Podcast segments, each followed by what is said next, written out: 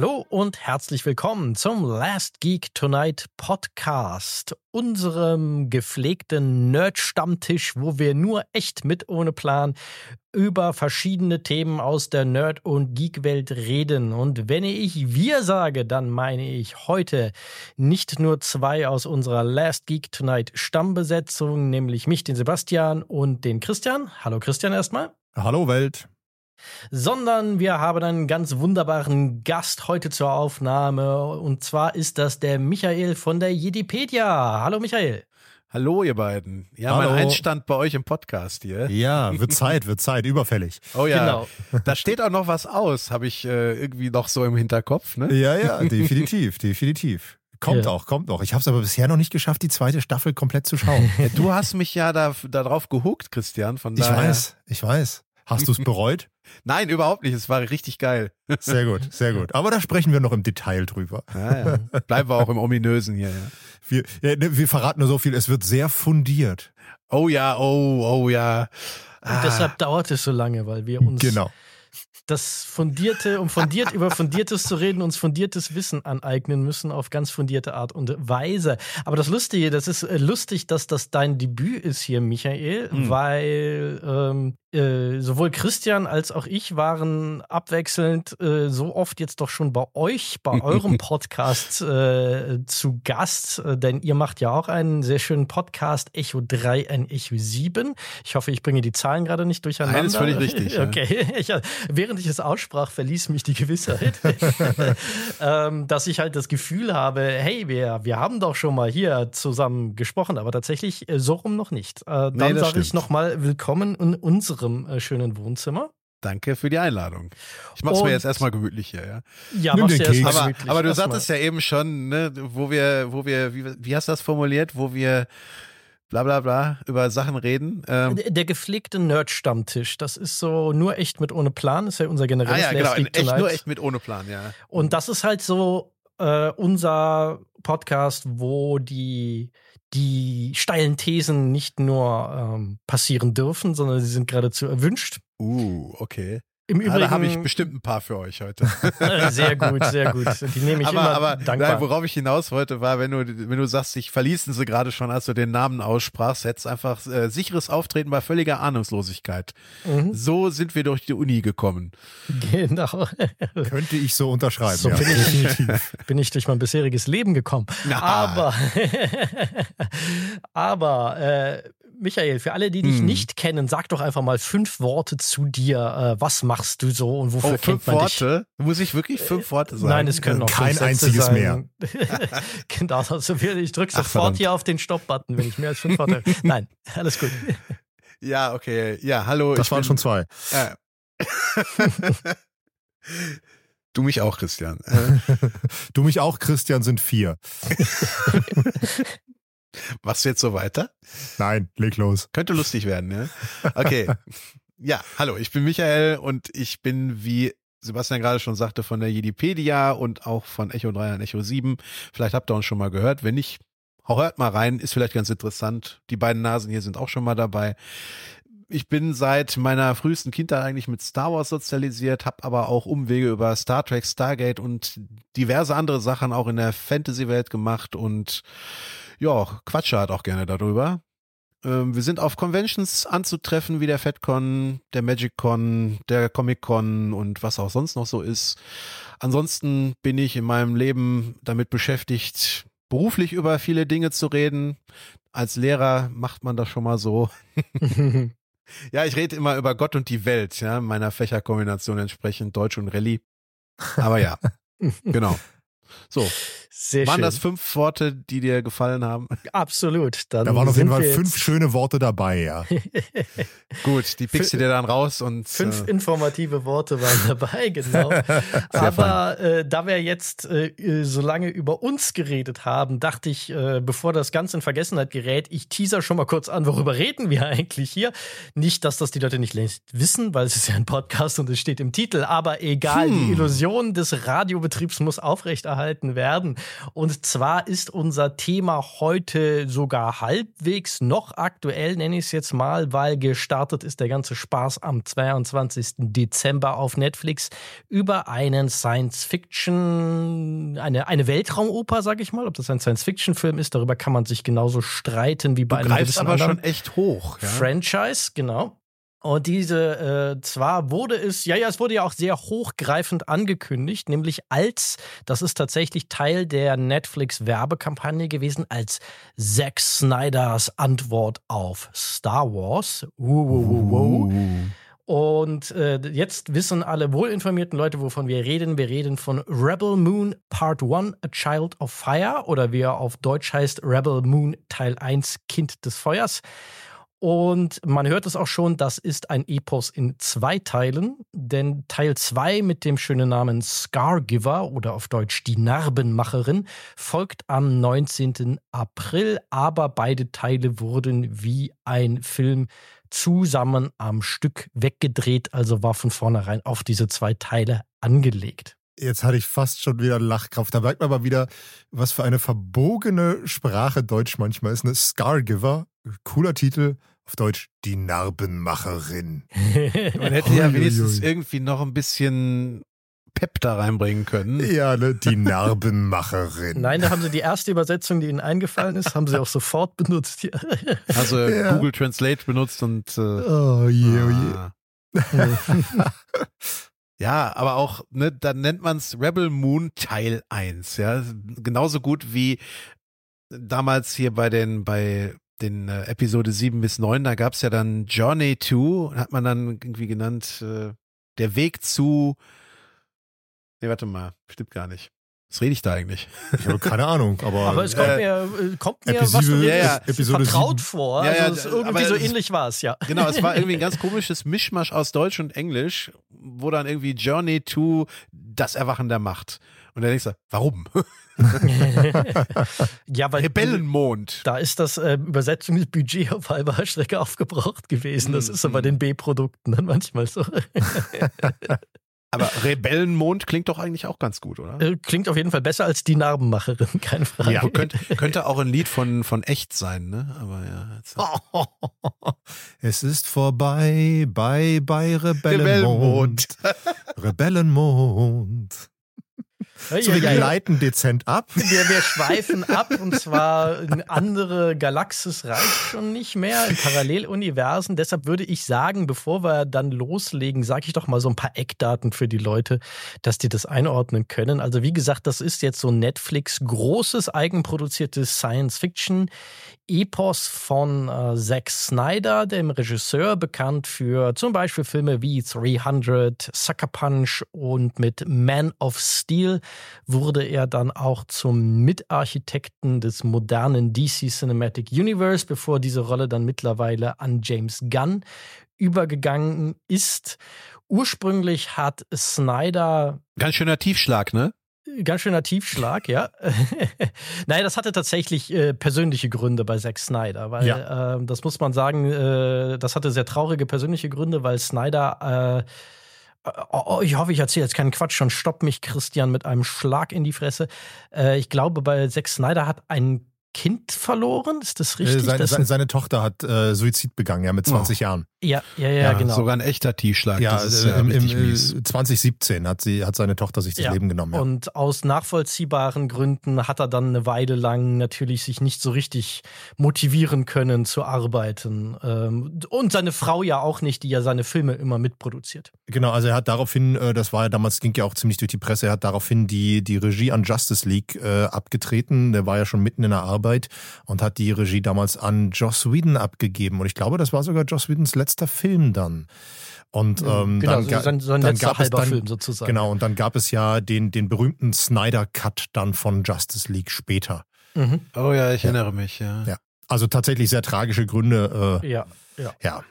Und Rebel Moon hat Snyder ursprünglich sogar als, äh, war es nicht nur die Antwort auf Star Wars, nein, ursprünglich war das äh, oder sollte es mal Star Wars sein, denn ursprünglich hat Snyder diesen Film als Star Wars-Film entwickelt und Disney auch gepitcht, nachdem die 2012 Lucasfilm übernommen hatten, aber da ist dann nie so richtig was draus geworden. Snyder und Disney wurden sich nicht so ganz einig und dann hat er es halt als eigene Marke weiterentwickelt. Was, Moment, ich als Entwicklungs, was ich als Entwicklungsweg ganz cool finde, muss ich tatsächlich sagen. Moment mal, hatte der das nicht zwischendurch noch Universal angeboten und die haben es auch abgelehnt?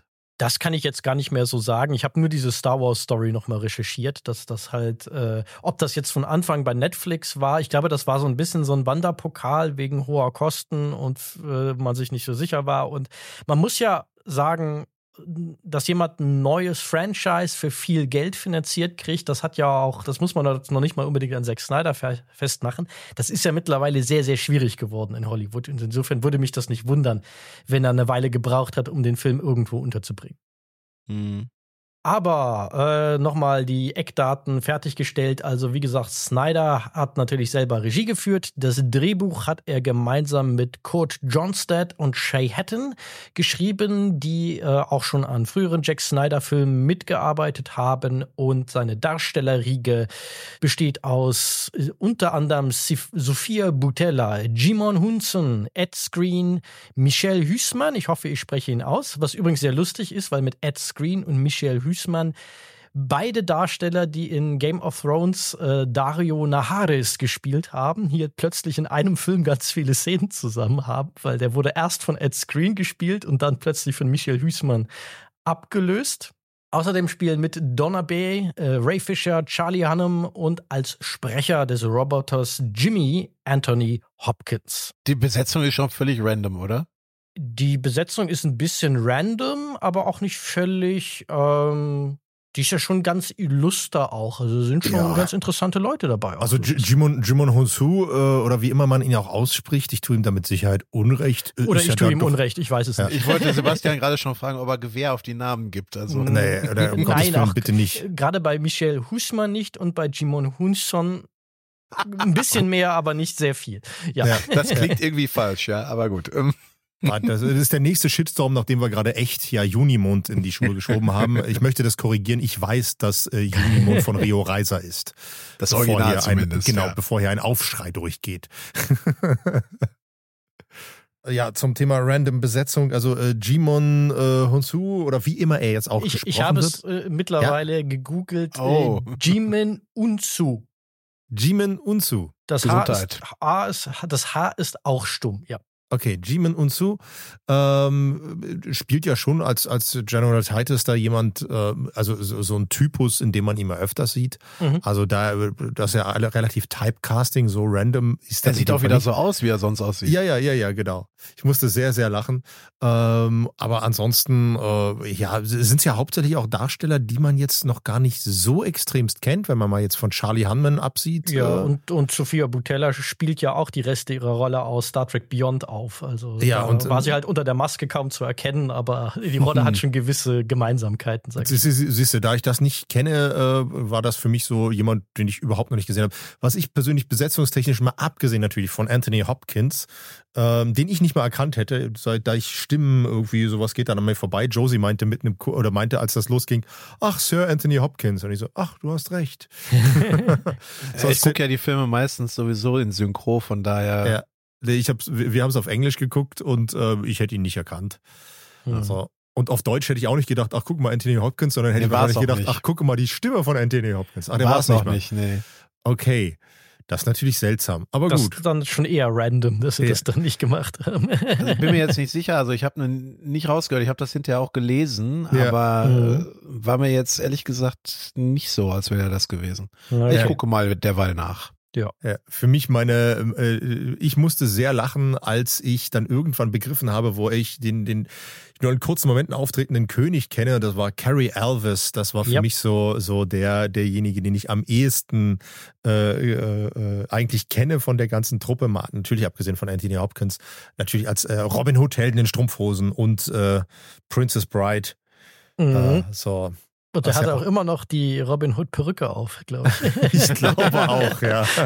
Ja, wo ich dann eher gestutzt habe, war bei diesem König Levitica, der da noch vorkam. Ja, Dieses Alien, ja. Mhm. der wurde von Tony Amendola gespielt. Meister Batak. Ach, okay, siehst du? Ja, aus Stargate. Ja. Der, Aber der, den hat man natürlich gar nicht erkannt. ja, der Name sagt mir jetzt natürlich was durch, äh, durch die Cons. Ja, Ansonsten auch eindeutig. nicht so, so vor Augen, aber lustig. Naja. Aber ich fand es ja ganz spannend, mal Leute zu sehen, die ich so noch nicht kannte. So, Mhm. von daher war ich da ganz offen für. Ja. Hm. Und da ist mir dann auch egal, ob es eine random Besetzung ist. Also wie gesagt, Ed Screen äh, kenne ich, äh, den habe ich schon mal gesehen in dem Midway-Film von Roland Emmerich. Da spielt er eine der Hauptrollen. Und wie gesagt, ihn und den Michel Huisman, der den, ähm, den, na, wie heißt er noch den Namen? Gunnar, den Bauern spielt, da Ja. der sie begleitet.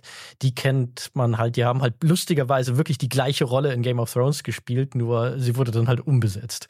Ja. Und das ist tatsächlich relativ bizarr, wenn man Game of Thrones kennt, sie beide in einer Szene zusammen zu sehen. Ich, ich muss jetzt wahrscheinlich die ganze Zeit innerlich lachen, weil ich habe gestern das beste Review zu diesem Film gelesen. Und ähm, der hat einfach die ganzen Darsteller alle durch den Kakao gezogen und hat halt gesagt, hier der, der, wie heißt der, der Gunnar gespielt hat?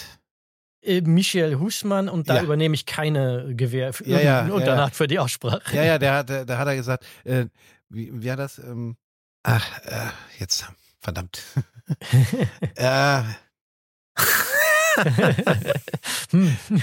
Jetzt, Namen, Namen, als Lehrer mit Namen ist ganz schlimm, ja. Also ich kenne Gesichter, ich weiß auch, wer gemeint ist, aber mir fallen ein Namen schon mal irgendwie nicht ein, keine Ahnung. Da- Äh, da- nein, nein, nein. ich- ähm, nein, ja, jetzt weiß ich wieder. Äh, ja, äh, nicht Bradley Cooper. Das äh, ja ist einzusehen. Den Gedanken hatte ich zwischendurch auch mal. ja, da ist ein bisschen was dran. Aber wo wir jetzt schon ganz viele Rollennamen um uns werfen, Ja. würde ich vorschlagen, ich äh, gebe den Leuten, die das jetzt hören, weil sie äh, einfach Bock haben, den Podcast zu hören oder den Film jetzt geguckt zu haben, einfach mal eine kleine Übersicht über die Prämisse, worum geht's denn hier überhaupt in dem Film? Und zwar geht es darum, dass als Atticus Noble, der Admiral der Flotte eines die Galaxis brutal unterjochenen Imperiums, äh, Star Wars Bezüge, ähm, mit seinen Truppen in einem kleinen Dorf auf dem entlegenen Planeten Feld auftaucht und kurzerhand den Dorfvorsteher erschlägt und die Abtretung der gesamten Ernte einfordert, begehrt die junge Außenseiterin und ehemalige Kriegerin Cora oder Cora, die zwei Jahre zuvor von einem Dorfbewohner aus einem Raumschiffwrack gerettet wurde, angesichts einer drohenden Vergewaltigung gegen die Besatzer auf. Da nun zwangsläufig Vergeltung droht, reift äh, aus dieser Affekttat nun ein richtiger Plan zum Widerstand, weshalb Cora und der Dorfbewohner Gunnar aufbrechen, um nicht nur mit Hilfe einer Zufallsbekanntschaft, dem zwielichtigen Opportunisten Kai, eine Reihe äh, um ja nicht nur mit Hilfe dessen zur Tat zu schreiten, sondern noch eine Reihe erfahrener Kämpfer für die gute Sache zu gewinnen. Darunter den legendären beim Imperium in Ungnade gefallenen General Titus als Anführer für ihre kleine Rebellion. Es folgt eine wenig wendungsreiche Handlung rund um die Rekrutierung eben dieser Leute mit vielen Abenteuern, viel Krachbumm und noch mehr äh, Zack Snyder-typischen Zeitlupen. Aber ich würde sagen, ähm, über auf weitere Handlungsdetails gehen wir einfach jetzt. Die spoilern wir mal nicht von vornherein weg, sondern da gehen wir drauf ein, wenn wir das für unsere Betrachtungen für notwendig ähm, erachten. Trotzdem seid gewarnt, wir werden, wenn wir es halt für notwendig erachten, über alles in diesem Film reden. Wir werden uns nicht jetzt äh, aktiv ihn weg, wegzuspoilern versuchen, aber wir werden jetzt da auch nichts auslassen. Also wenn ihr spoilerempfindlich seid und sagt, ihr wollt den Film noch möglichst unvorbelastet gucken, drückt jetzt auf die Pause-Taste und wieder auf Play, wenn ihr ihn gesehen habt. Hast du das eigentlich abgelesen? Semi. ich habe ein paar Notizen natürlich, aber es ist immerhin meine eigene Zusammenfassung. Ich habe sie heute Morgen aus Gedächtnisprotokoll sozusagen ah, ja. erstellt. Ähm, ja. Und außerdem noch ein zweiter Disclaimer, der ist mir auch noch wichtig. Dadurch, dass es, wie gesagt, diesen zweiten Teil im April geht, reden wir natürlich effektiv über einen halben Film. Das heißt, es ja. kann durchaus sein, dass wir mal hier und da manche Handlungsdetails in ihrer Sinnhaftigkeit in Frage stellen, weil die uns gerade am Kopf kratzen lassen. Aber es natürlich sein kann, dass die dann im Kontext der Gesamtstory deutlich mehr Sinn ergeben.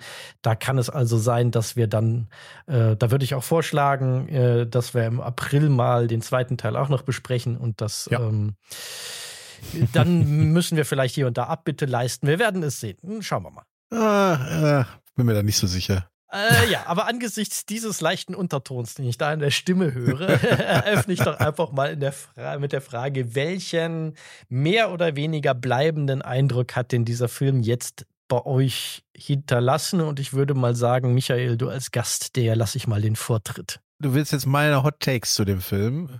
Immer, immer raus damit. Einfach erstmal so ja. Vogelperspektive, okay. Ja. Wenn du diesen, eben, eben hatte ich gesagt, du sollst dich in fünf Worten beschreiben, jetzt gebe ich dir fünf Sätze. Wie würdest du, was würdest du diesem, diesem Film sagen? Ja, ich brauche nur zwei. Hot Mess. Das sind nur zwei Wörter sogar, oh Gottes ja,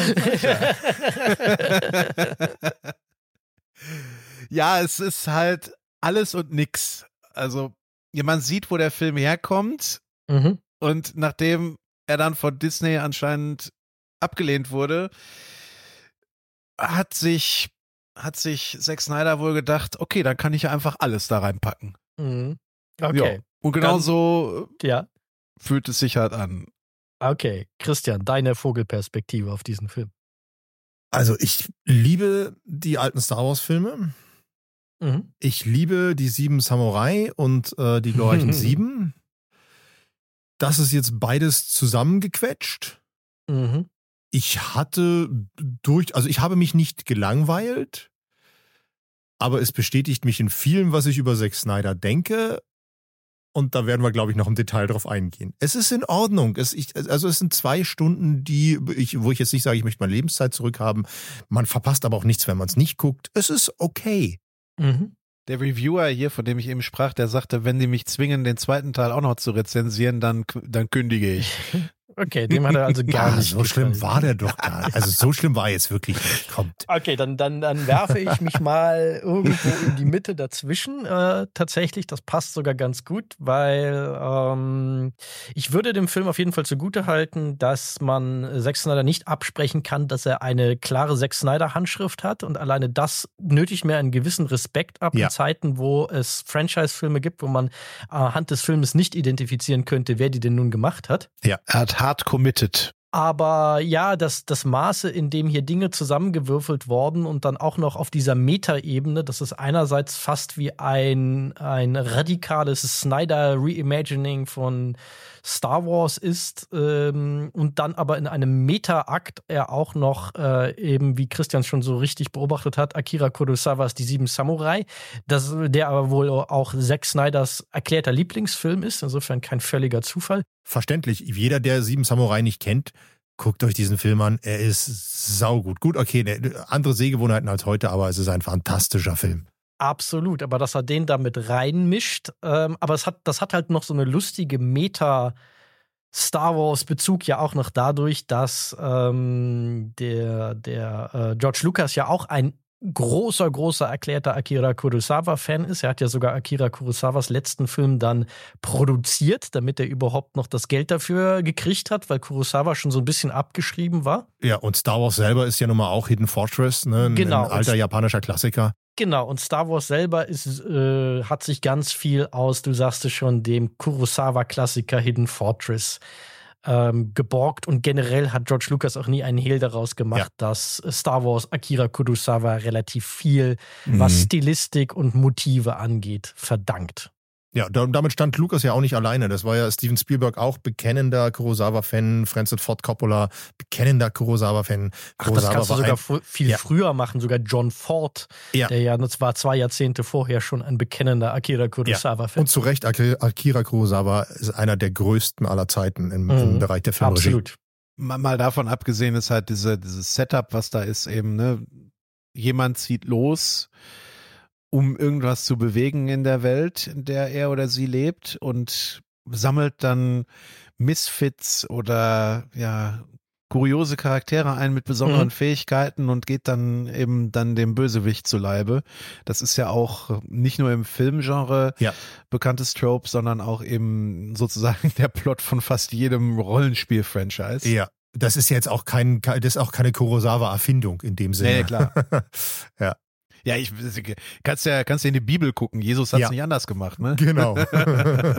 ja, das, das ist ja auch im Grunde George Lucas Argument gewesen, warum er seinen Film damals so strukturiert hat. Da hat er sich ja ausdrücklich auf dieses äh, Werk A Hero with a Thousand Faces von Joseph Campbell, dem Anthropologen, berufen, der ja die These aufgestellt hat, dass es eigentlich in der Menschheitsgeschichte nur eine Grundgeschichte gäbe, die mit den immer gleichen Motiven, die leicht variiert, immer wieder und wieder und wieder erzählt wird.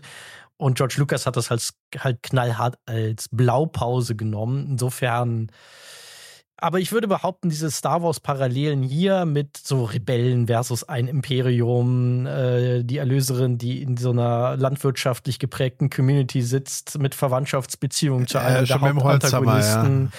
Ich glaube, die würden einem auch auffallen, wenn man jetzt nicht diesen Backstory kennt, äh, kennt dass ähm, Zack Snyder das mal ähm, Disney Pfeil geboten hat, äh, da, da kann man ja durchaus auch auf den Gedanken kommen, dass Disney da gesagt hat, hey, aber wir haben doch schon unsere eigene, unser eigenes Soft Remake von A New Hope in der Entwicklung. Wir brauchen da jetzt nicht auch noch. ja, ja, aber es könnte natürlich auch irgendwie ein Film sein, wo man einfach Einstellungen raus auch für Werbung nutzen könnte. Also da gibt's hier eine Einstellung, wo die, wo die äh, Cora mit dieser Sense durch dieses Ehrenfeld läuft also nicht Köln, sondern ja. das Ehrenfeld. Ehren. Ja. ja. obwohl da könnten vielleicht auch, na, obwohl, nee, ich glaube, das Kostüm ist nicht karnevalstauglich, ja. Aber ja, aber das sieht halt aus wie aus irgendwie so einer, weiß nicht, Cerealienwerbung oder sowas. Seitenbacher. ja, genau. Oder, oder hier äh, Kinderriegel oder wie, nee, wie heißt das hier? Äh, ja, Weiß, was ich meine. Ja, ja, die Kinder-Country-Werbung. Ja, Kinder-Country, genau, sowas. Ja, genau.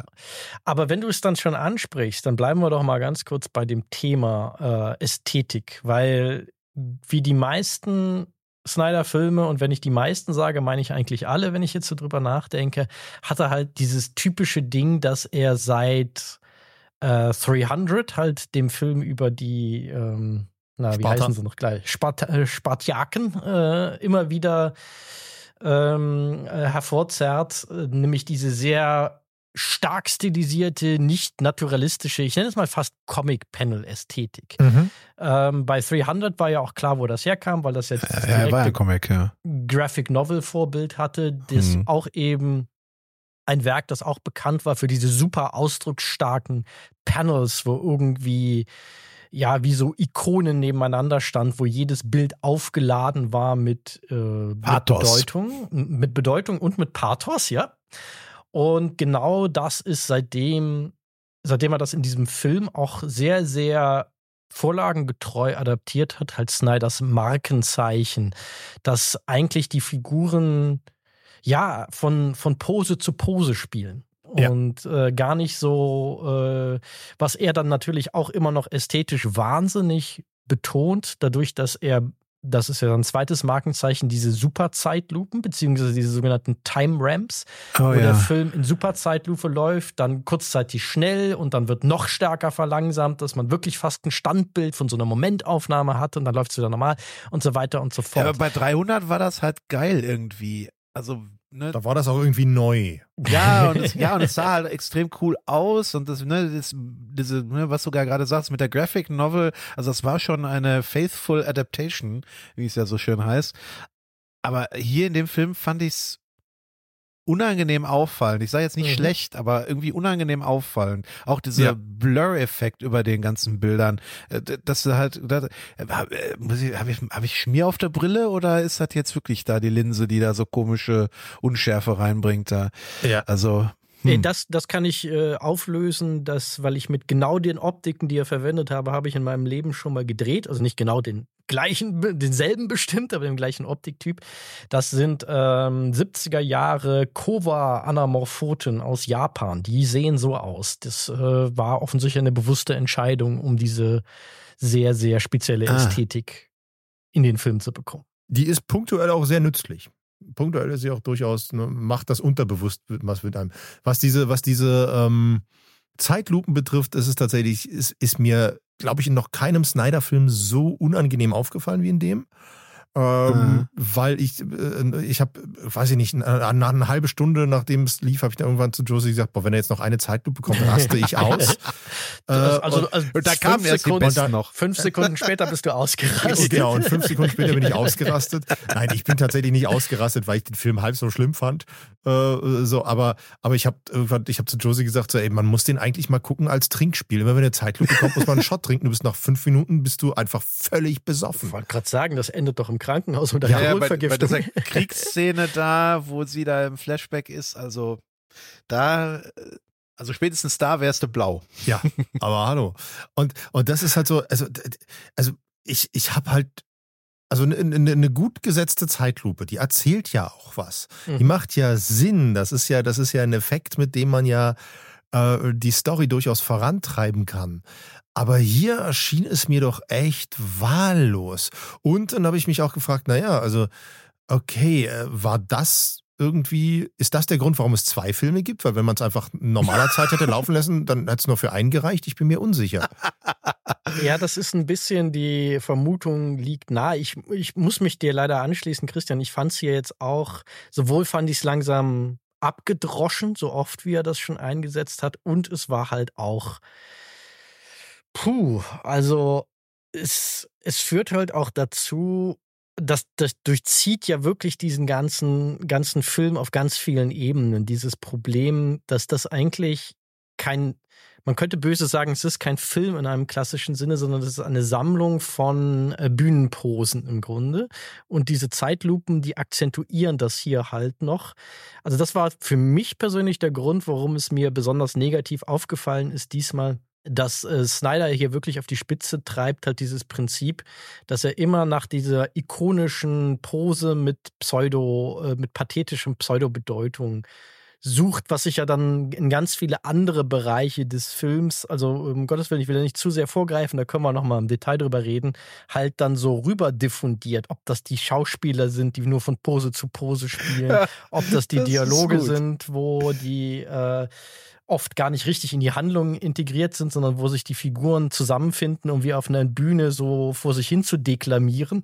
Und natürlich aber auch auf der Audioebene komplett gespiegelt von Tom Hol Holkenbergs Dauerüberwältigungsscore, der mich emotional komplett kalt lässt. Und ich glaube, das ist der gleiche Effekt, den halt diese Bilder haben. Da ist alles so hoch aufgehängt, dass es keinen Gegenpol mehr gibt, der dich irgendwas fühlen lässt, wenn mal was wirklich Dramatisches passiert. Ist überhaupt was Dramatisches passiert? Naja, also wenn man so drüber nachdenkt, was da passiert, es ist ja schon, hat ja eigentlich das Potenzial, relativ widerlich verstörend zu sein, wie zum Beispiel dieser Dorfvorsteher, ja. äh, da äh, einfach derart bestialisch, archaisch weggeknüppelt wird. Obwohl man das ja noch nicht mal richtig gesehen hatte. Wofür ich übrigens aber sehr dankbar bin, ja. weil ich glaube, das hätte ich sehr unpassend und wirklich voyeuristisch gefunden, wenn man daraus so eine Gore-Szene gemacht äh, hat. Ja, aber so es hatte, aber es, es, ja. Du, du sagtest gerade, ja, dass, dass das ja eindrücklich war. Ja, würde ich dir zustimmen. Nach dem mhm. ersten Schlag war es, da denkt man so, ja, ne, ich meine, man wusste, was passieren würde. Ja, es war klar. Natürlich. Das aber, ist jetzt nicht aber sehr das, überraschend. Ja. ja, wie es dann, wie es dann gefilmt war, war, war cool. Und dann hat die Frau geschrien und dann war es vorbei. Ja, Genau, das, das, genau diese, diese Dinge meine ich halt. Dass, äh, das ist ja auch so ein, so ein Ding, dass ich den, den Darstellern um Gottes Willen nicht anlassen würde, sondern das ist ein Regieproblem, dass halt alles immer riesig ist. Wenn man dann nach vorne stürmt, dann muss man vorher auch noch mal ah, schreien, als gäbe es keinen Morgen her. Das ist halt alles, alles immer mit äh, Spinal Tap gesprochen. Hier ist die Lautstärke immer auf 11 gedreht. Ja, also ich habe das, das erste, was ich Max gestern geschrieben habe, als ich mit dem Film durch war, war, dass in dem Film zu viel Pathos ist, den sich der Film nicht selber verdient hat. Nein, der Film verdient sich sehr, sehr wenig, das stimmt. Ja. ist, äh, er baut es nicht auf. Das ist eigentlich auch das, worauf ich da hinaus will. Das, das ist halt so eine Ästhetik, die von Sekunde eins an derart im Overdrive ist, dass sie halt gar keine Chance mehr hat, dieses Auf und Ab, dieses Emotionale, das ein Film braucht, um einen mitzunehmen. Diese Abwechseln zwischen sehr dramatischen Höhepunkten und kleineren Charaktermomenten, sowas wird halt alles weggebügelt von dieser, dieser Überwältigungsästhetik oder ich, ich nenne es mal ein bisschen bösartig überspitzt, aber wir sind ja, habe ich ja schon gesagt, im Land der steilen Thesen, die Leni Riefenstahlisierung der Blockbuster-Ästhetik. Ja, ja, man sieht quasi noch, wie der, wie der Wind die Fahne noch dreimal äh, wabbeln lässt, ja. Ja, Mhm. das, das, der, der schlimmste Moment, was sowas betrifft, war ja wirklich so eine Fahnenszene, wo sie da Ja, eine unnötige. Dreivierteldrehung macht, um eine Fahne hinzustellen. Ja, das In war so. Zeitlupe. Ich dachte so, nee, nicht euer Ernst. Das wollen Ja. er jetzt nicht wirklich machen. Und sie machten es. Und ich dachte, Ja. ja, nee, also. Aber äh, So, ich- sowas nur ganz kurz noch eingeworfen, meine ich übrigens, wenn ich Leni Riefenstahlisierung Ja, ja. sage. Ich ja. unterstelle Ihnen, damit das nur keiner in den falschen Hals kriegt, keine Nähe zu der Ach, Ideologie, für die Nein, das nein, nein. einsetzt oder sondern es geht nur um die Ästhetik. Ich muss aber tatsächlich sagen, also mein Eindruck ist jetzt schon, und wir haben ja jetzt noch gar nicht so lange gequatscht, aber ich glaube, ihr habt den Film viel, viel negativer wahrgenommen als ich. Ähm, Nein, ich habe ihn wahrgenommen. Ich, ich gebe auch gerade wirklich nur punktuell meinen Alles Sachen, die gut, mir alles besonders gut. aufgefallen ich sind. finde, äh, ich habe ja nichts dagegen, wenn, wenn ich mal nicht der Negativste bin. Das ist, ist für mich völlig okay. sei, sei froh, dass ihr nicht Max eingeladen habt. Es, es, wir werden noch drauf kommen, es geht, weil so Ja. scheiße fand ich ihn gar nicht.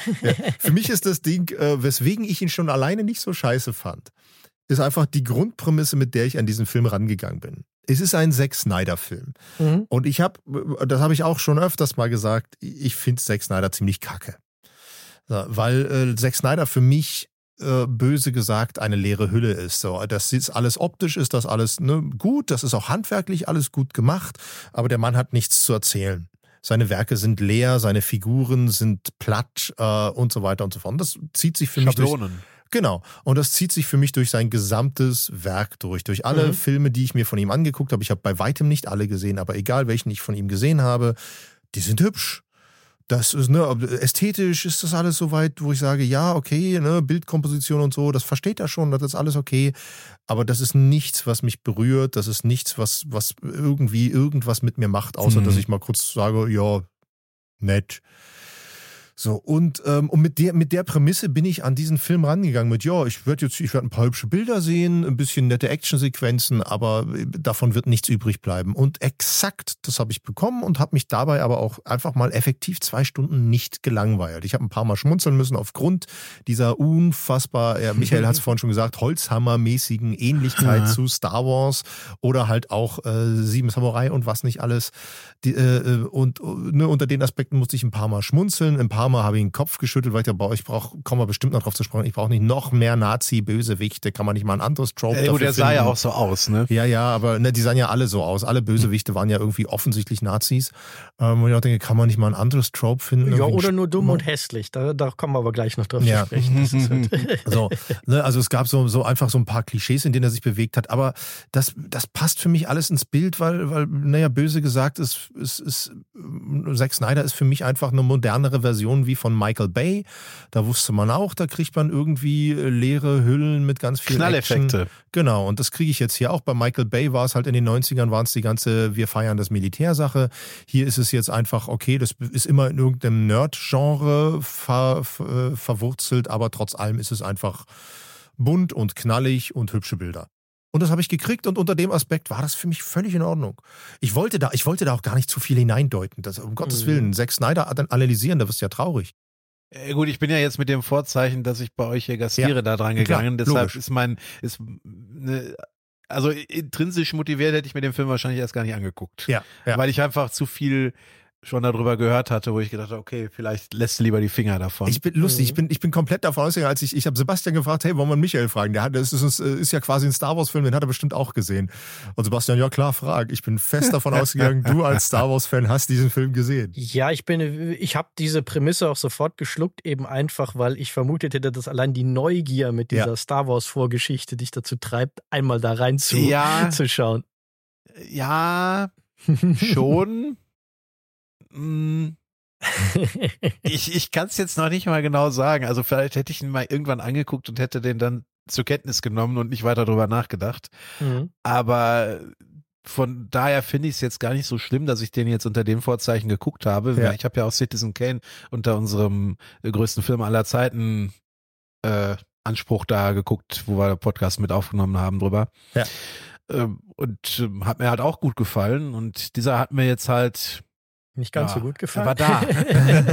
er war halt da. Ich, ich, nee, ich möchte es möglichst neutral formulieren, weil der Film, ja, er, er war ja in gewisser Weise unterhaltsam, aber äh, die Stärken hat er halt nicht so wirklich ausgespielt und ja, wie, wie Christian gerade sagte, es hat eine leere Hülle von allem Möglichen. Ja, das- ich meine, dass du vorhin äh, Werbeassoziationen hattest, ist ja auch kein Zufall, weil das ist ja auch etwas, da können wir den Faden von äh, Christian auch gleich wieder aufnehmen, nämlich das ist ja etwas, was Michael Bay und Zack Snyder auch extrem eint, dass die eigentlich ihre Bilder so wegschniegeln, als müsstest du hier ein Produkt verkaufen.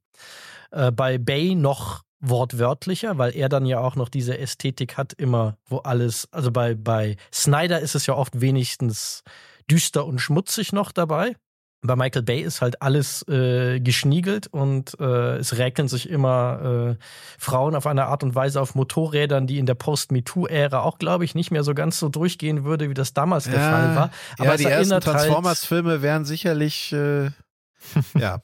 die sind problematisch geworden ein bisschen, Ja. an manchen ästhetischen Entscheidungen, gar nicht so sehr im Inhalt, also nicht problematischer als die Nein, immer nein, waren, klar.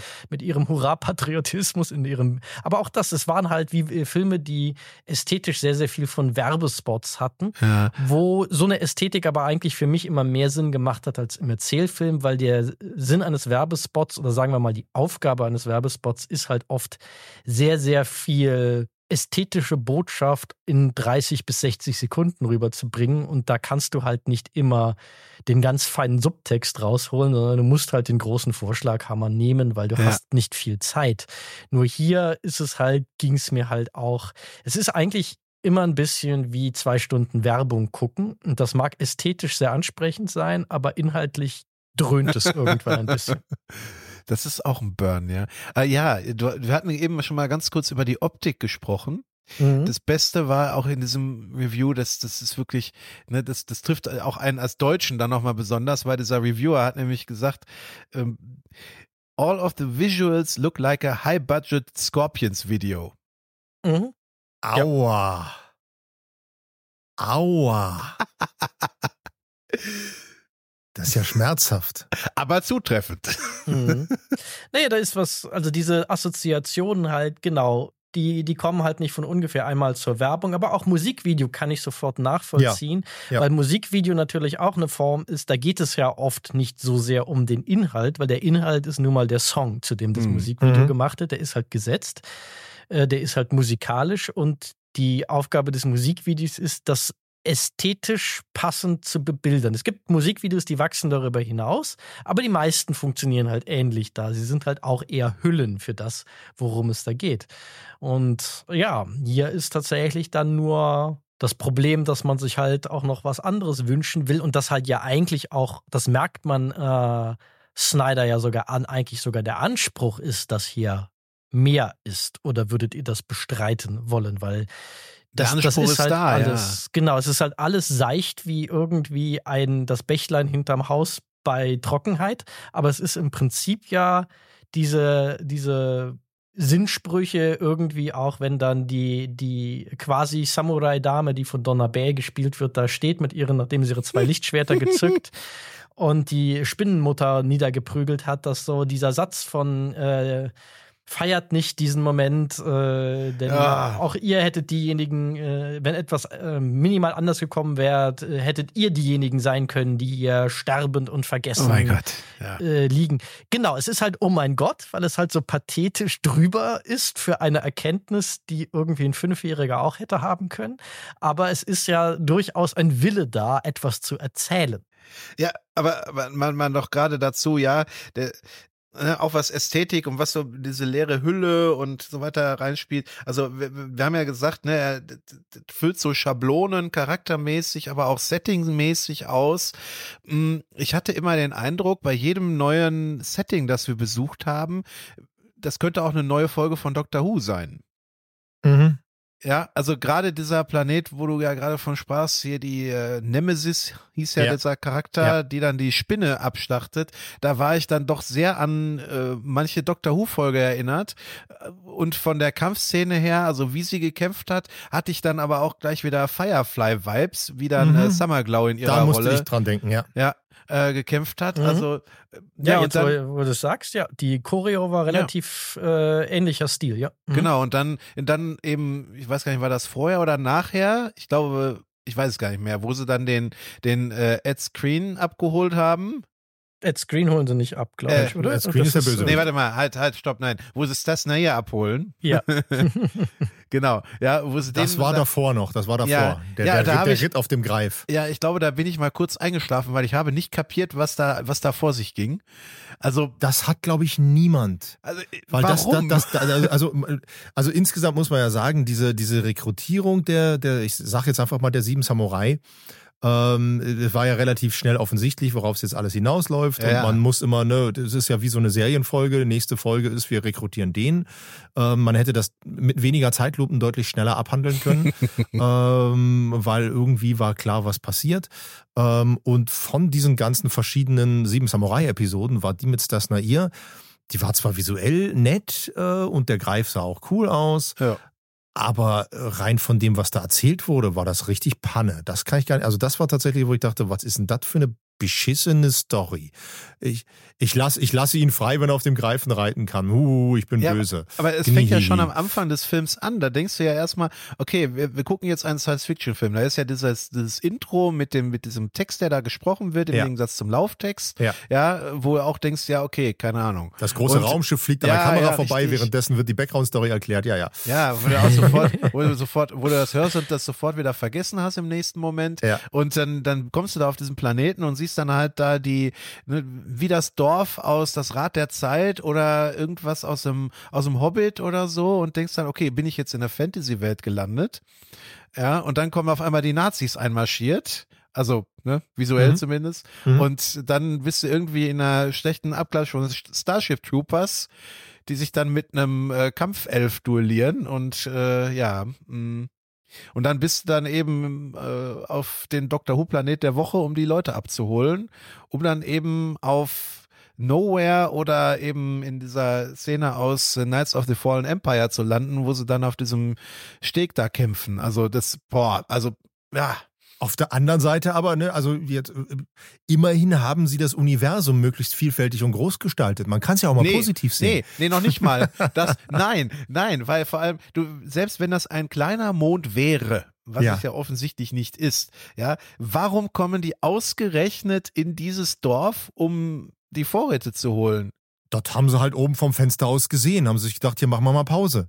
Ja, und dann diese, diese ultra mega entwickelte Welt von äh, König Amendola, äh, nee, warte mal, Le Levitica, die wird dann zerbombt.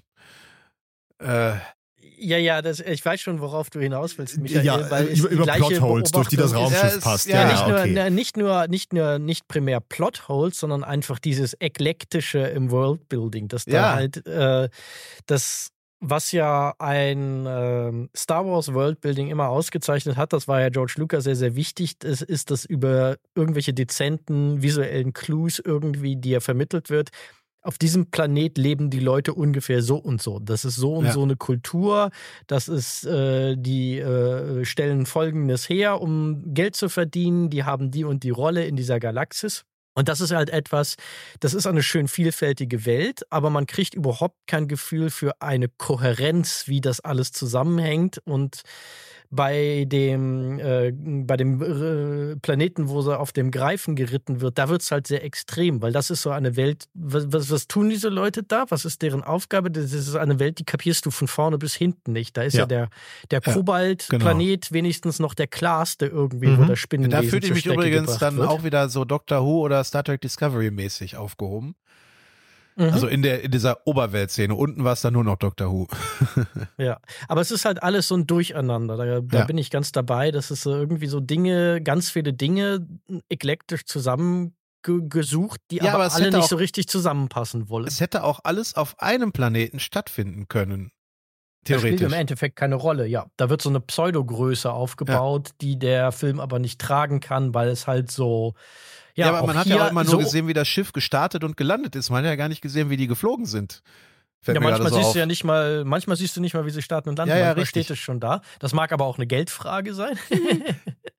aber das ist, das ist halt das Problem. Wir kommen wieder dazu zurück. Also auch hier ist halt so eine seltsame Leere innerhalb einer schönen Hülle, in die das Ganze gepackt wird. Man weiß, man sieht teilweise ästhetisch ganz interessant gestaltete Bilder, aber man weiß nicht so richtig, warum eigentlich.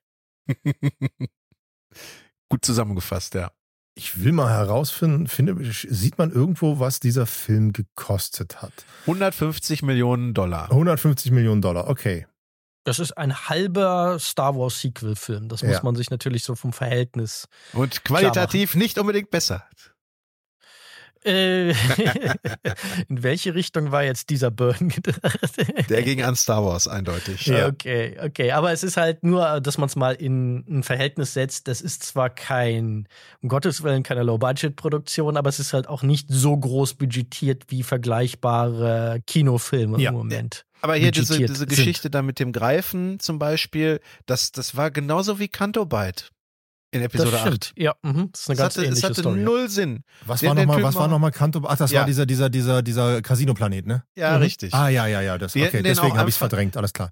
Ich meine, der, der, der, der Greifenhalter stirbt ja am Ende sowieso. Die hätten Ja. auch einfach den den auch einfach umlegen und den äh, Stasna hier befreien können und den Greifen ebenso. Aber Also dann wäre doch die schöne Winnetou-Romantik Ja, nicht da gewesen, weil ich meine, das ist halt auch so ein bisschen leider extrem peinlich. Diese ganze Figur ist ja so offensichtlich so Native American, der edle wilde Klischee, was da Sieht abgearbeitet wird, bis zur äh, genau, er ist auch, auch er ist ein eklektisches Amalgam aus dem, dem äh, der, der edlen Rothaut und Tarzan und allem, also da hat er auch nichts ausgelassen.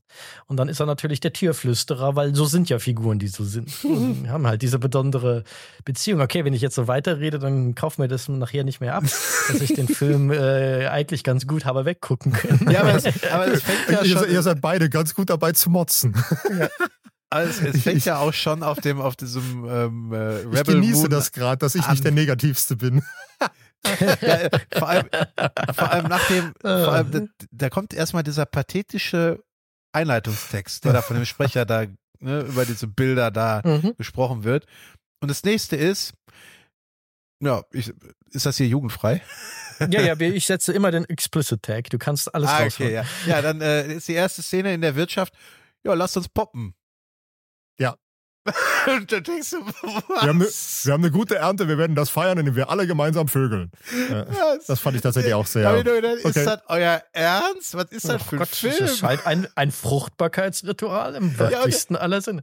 Ja, und dann, ja, und dann guckt, dann guckt hier die Sophia Botella, guckt dann irgendwie so verkniffen in die Kamera, wo du denkst, die macht nicht mit.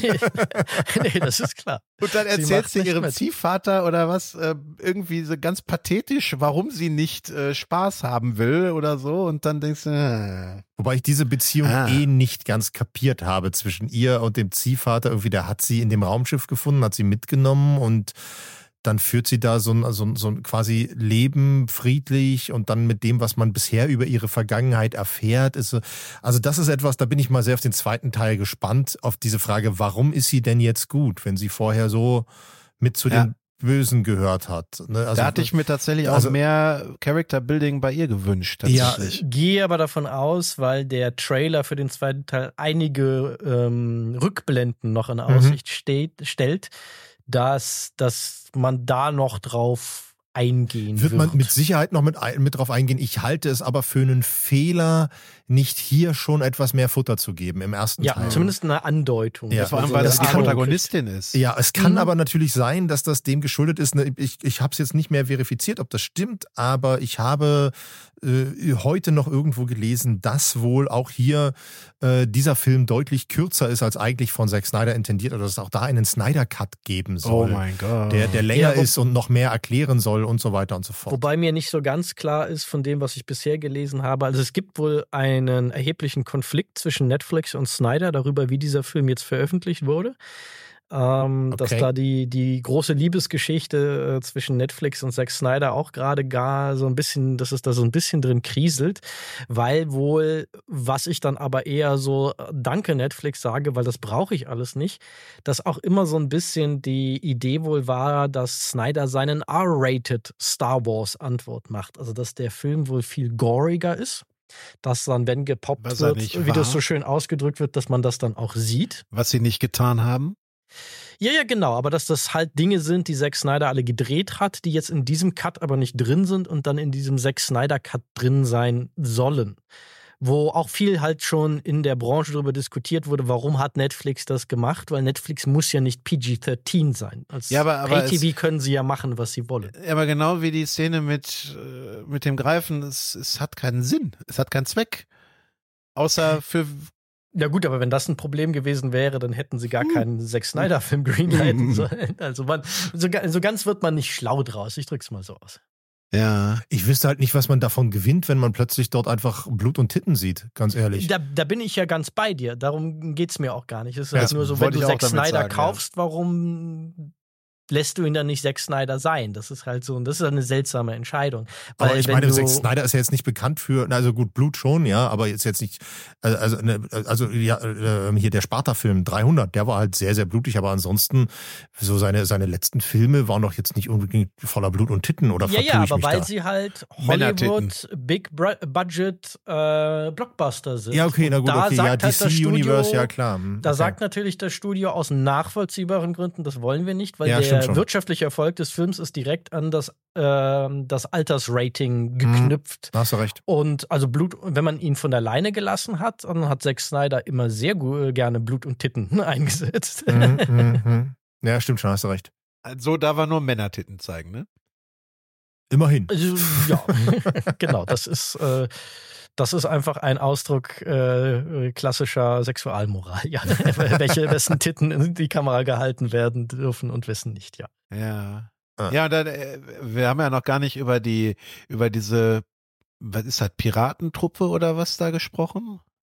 Welche Piraten? Ja. Meinst, meinst du die Orks? Meinst du die Kopfgeldjäger? Nein, ich meinte nicht die Urukai, nein, ich meinte. Achso, die Freiheitskämpfer, ja, ja, die Rebellen. Freiheitskämpfer. Ah, Okay. Ja. Mhm. Ja, die heißen, äh, Also die wirklichen, Re die, die wirklichen Rebellen. ja, die Ja. Blood Axe Family. Ja. Naja, Dann also sprich über die, oder äh, ich- ich- Christian, du hast, hast du noch was anderes? Äh, nee, ich muss, vielleicht, vielleicht kann ich da Michael jetzt guten Staffelstab übergeben, ich weiß Bitte, es bitte. nicht, aber ich muss, äh, ich, du hast es in, in, den- in den Einführungstexten, da hast du es ganz gut äh, zusammengefasst oder ganz gut mal genannt, dass es so ein bisschen was so Rollenspielcharakter hat. Ähm, und, äh, oder sowas in der Art, du hast irgendwie Mhm. Rollenspiel erwähnt. Und da bin ich irgendwie ganz bei dir. Das ist so, dieser, dieser Film äh, hat so dieses klassische, wie führe ich eine Heldentruppe zusammen? Ja, da, ihr geht in eine Höhle, da hängt jemand äh, irgendwie in Ketten und ihr befreit ihn und er gehört dazu. Ja. Und ähm, so ist auch dieser ganze Film aufgebaut und so sind dann auch diese Blood Axe, die könnten auch gut, so wie sie dargestellt sind, irgendwo in einer, in einer DSA-Spielerunde von einem cleveren Meister ausgedacht sein und als besonders coole Charaktere reingebracht. Übrigens, So. übrigens ästhetisch dachte ich sofort, das haben sie geklaut. Ja. Weißt du auch wo? Ähm, wenn du sagst, werde ich wahrscheinlich sagen, yo. Habt ihr damals äh, Jedi Knight gespielt? Ja, selbstverständlich. Ja, Mhm. das ist. Habe ich sogar vor kurzem, vor kurzem habe ich das nochmal gespielt. Das war ein ja, Fehler. Das ist, ist, das nicht gut ist das gealtert. Character Design von Tavion aus äh, Jedi Academy. Du hast vollkommen recht. Du hast vollkommen recht.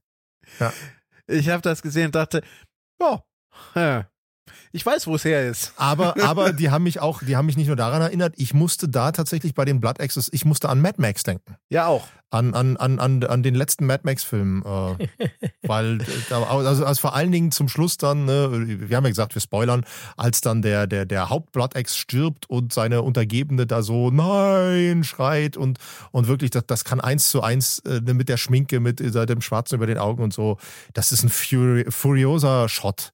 So in der Aber Art. das, das, Ja, das aber Lustige. äh, warum ja. ich gerade so lachen musste auch, ist, diese Ästhetik erinnert an alles. Das ist halt so das, das, das Ding, äh, was äh, Snyder hier ähm, aus wie vielen Quellen, weil zum Beispiel, wo ich super oft dran denken musste, aber das ist dann auch schon nämlich eine Inspiration in zweiter Ordnung, wo ich dann mhm. woanders noch gelesen habe, wo es nämlich eigentlich herkommt, wo ich da dachte, ja, das macht total Sinn, weil es hat ja so ein auch so einen Retro-Sci-Fi-Design ein bisschen. Mhm. Es hat einen sehr schmutzigen Look.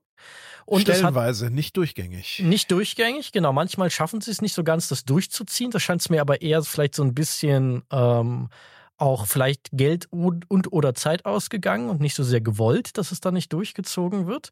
Und was ich sehr auffällig fand, sie haben eine sehr wörtlich genommene Raumschiff-Metapher mit Schiffen, die wirklich Bug haben hm. und einen Aufbau obendrauf. Und woran es mich sehr erinnert hat, ist der äh, Wing Commander Film von 1999, der oh, genau das, das gleiche das, gemacht hat. Das ist mal böse. Der, ähm, naja, also das, das wirklich Böse sage ich es jetzt. Äh, erst nämlich, dass der Wing Commander Film diese Ästhetik aber deutlich kohärenter durchgezogen hat, anstatt ha. sie mit 50.000 anderen Dingen zu mischen. Aber wo es eigentlich herkommt, und da dachte ich so, ja, natürlich. Da fiel es mir wie Schuppen von den Augen, als das jemand schrieb. Das ist Warhammer 40k. Ja, das, das Schiffdesign, ja. Ja, und auch die Uniform. Okay, davon habe ich ja überhaupt Imperium keine Ahnung. Sind ich weiß auch nur die Schiffe, also sonst habe ich von Warhammer da auch keine Ahnung. Diese nazi-esken Uniformen mit diesen leicht barocken Waffen und all diese Dinge, das ist pures Warhammer obwohl 40k. Das, ja, okay. obwohl es hatte, glaube ich, auch so ein bisschen hier wie ähm, äh, Command Conquer, ne? Was, was oh, das ist zu lange her. was hat sich denn daran erinnert? ja, weiß ich nicht. Hatte ich, ich auch irgendwie, so, das ploppen ja schon mal so Assoziationen oder Vibes ja. auf. Von daher, ja, und hier diese Endschlacht da auf diesem, äh, auf diesem, ja, was war das eigentlich? Eine Frachtrampe oder wie? Das war ja genau, irgendwas ja. von geheimer Fracht, um, ja. nicht registrierter Frachtumschlagplatz oder so ähnlich wird ja, das ja eingeführt. Ich hatte es ja eben schon mal kurz erwähnt, das ist genauso wie aus der äh, The Old Republic Erweiterung Knights of the Fallen Empire, wo vor dem Ankommen auf Odessen äh, sind sie ja mit der Gravestone auf diesem, auf dieser, auch so eine Frachtplattform Asyl, wo sie dann auf die äh, Piraten oder diese Misfits-Bande da von, von äh, Kothvatena treffen und dann das Schiff beladen und dann vom, äh, von der ewigen Flotte von Sakul angegriffen werden. Und das ist dann genau so, ne? Unter Beschuss dann das Schiff klar machen und so weiter und so fort. Da passt auch das mit dem, ja, mit diesem heldenhaften Opfer hin, obwohl das ja in, da dann eher nicht so ist. Aber ja, also es ist, ist komplett gleich. Also fühlte mich sofort wieder da äh, ins Spiel versetzt glaube ich dir, ohne, ohne auch nur einen Hauch einer Ansatz gehabt ja, ja. Also haben, wer, wovon wer, du da geredet hast. Ja, wer es gespielt hat, der wird mir wahrscheinlich zustimmen. Ja. ja. Also, ja. Ne, wie gesagt, auch so eine Piratencrew, die da mitmacht und ein Schiff, das dann B- oder entladen wird und äh ich, ich muss zugeben, du hast für mich auch gerade in Zungen geredet geradezu, aber das ist natürlich in der Tat eine Szene, die man in ganz vielen also alleine auch in Filmen, selbst wenn man da gar nicht so weit gehen würde, habe ich diese Szene gefühlt so oder sehr, sehr nah daran schon fünf oder sechs Mal in leichten Permutationen gehört, gesehen. Ja.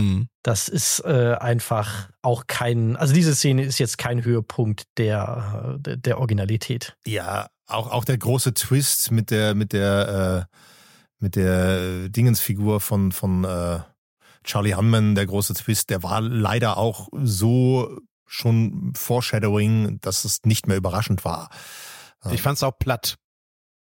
Ja, und man muss halt auch dazu sagen, und das ist etwas, wo ich, das werfe ich dem Film wirklich ein bisschen vor, weil dass man auch mit den jüngeren Diskussionen in unserer Gesellschaft über Körperbilder und Leute nicht zu sehr in ihrem Aussehen mhm. ähm, zu beurteilen, ist es halt, das ist etwas, was mich an diesem Film leider wirklich ein bisschen gestört hat. Also nicht auf dieser Ebene von, naja, ist halt ein Zack Snyder-Film, sondern auch so ein bisschen ich sag mal, ethisch-ideologisch gestört hat, ist, dass Bösewichter sind immer, haben immer irgendeinen körperlichen Makel, der sie auszeichnet. Und Charlie Hunnam hat halt seine schlechten Zähne, die er dann teilweise durch Metallzähne ersetzen musste.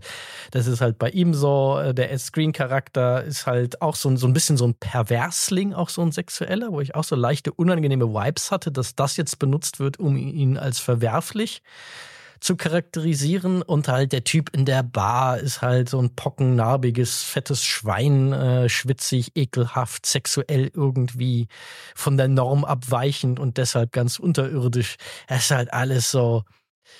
Also diese ganzen Antagonistenfiguren, die lassen mich deshalb halt auch komplett kalt, weil sie haben keine Motivation. Sie sind die Sorte Bösewicht, die eigentlich total dufte Typen wären, wenn ihr einziger Fehler nicht wäre, dass sie halt böse sind. am, am, schlimmsten ist das ja mit den Militärs da am Anfang. Ja.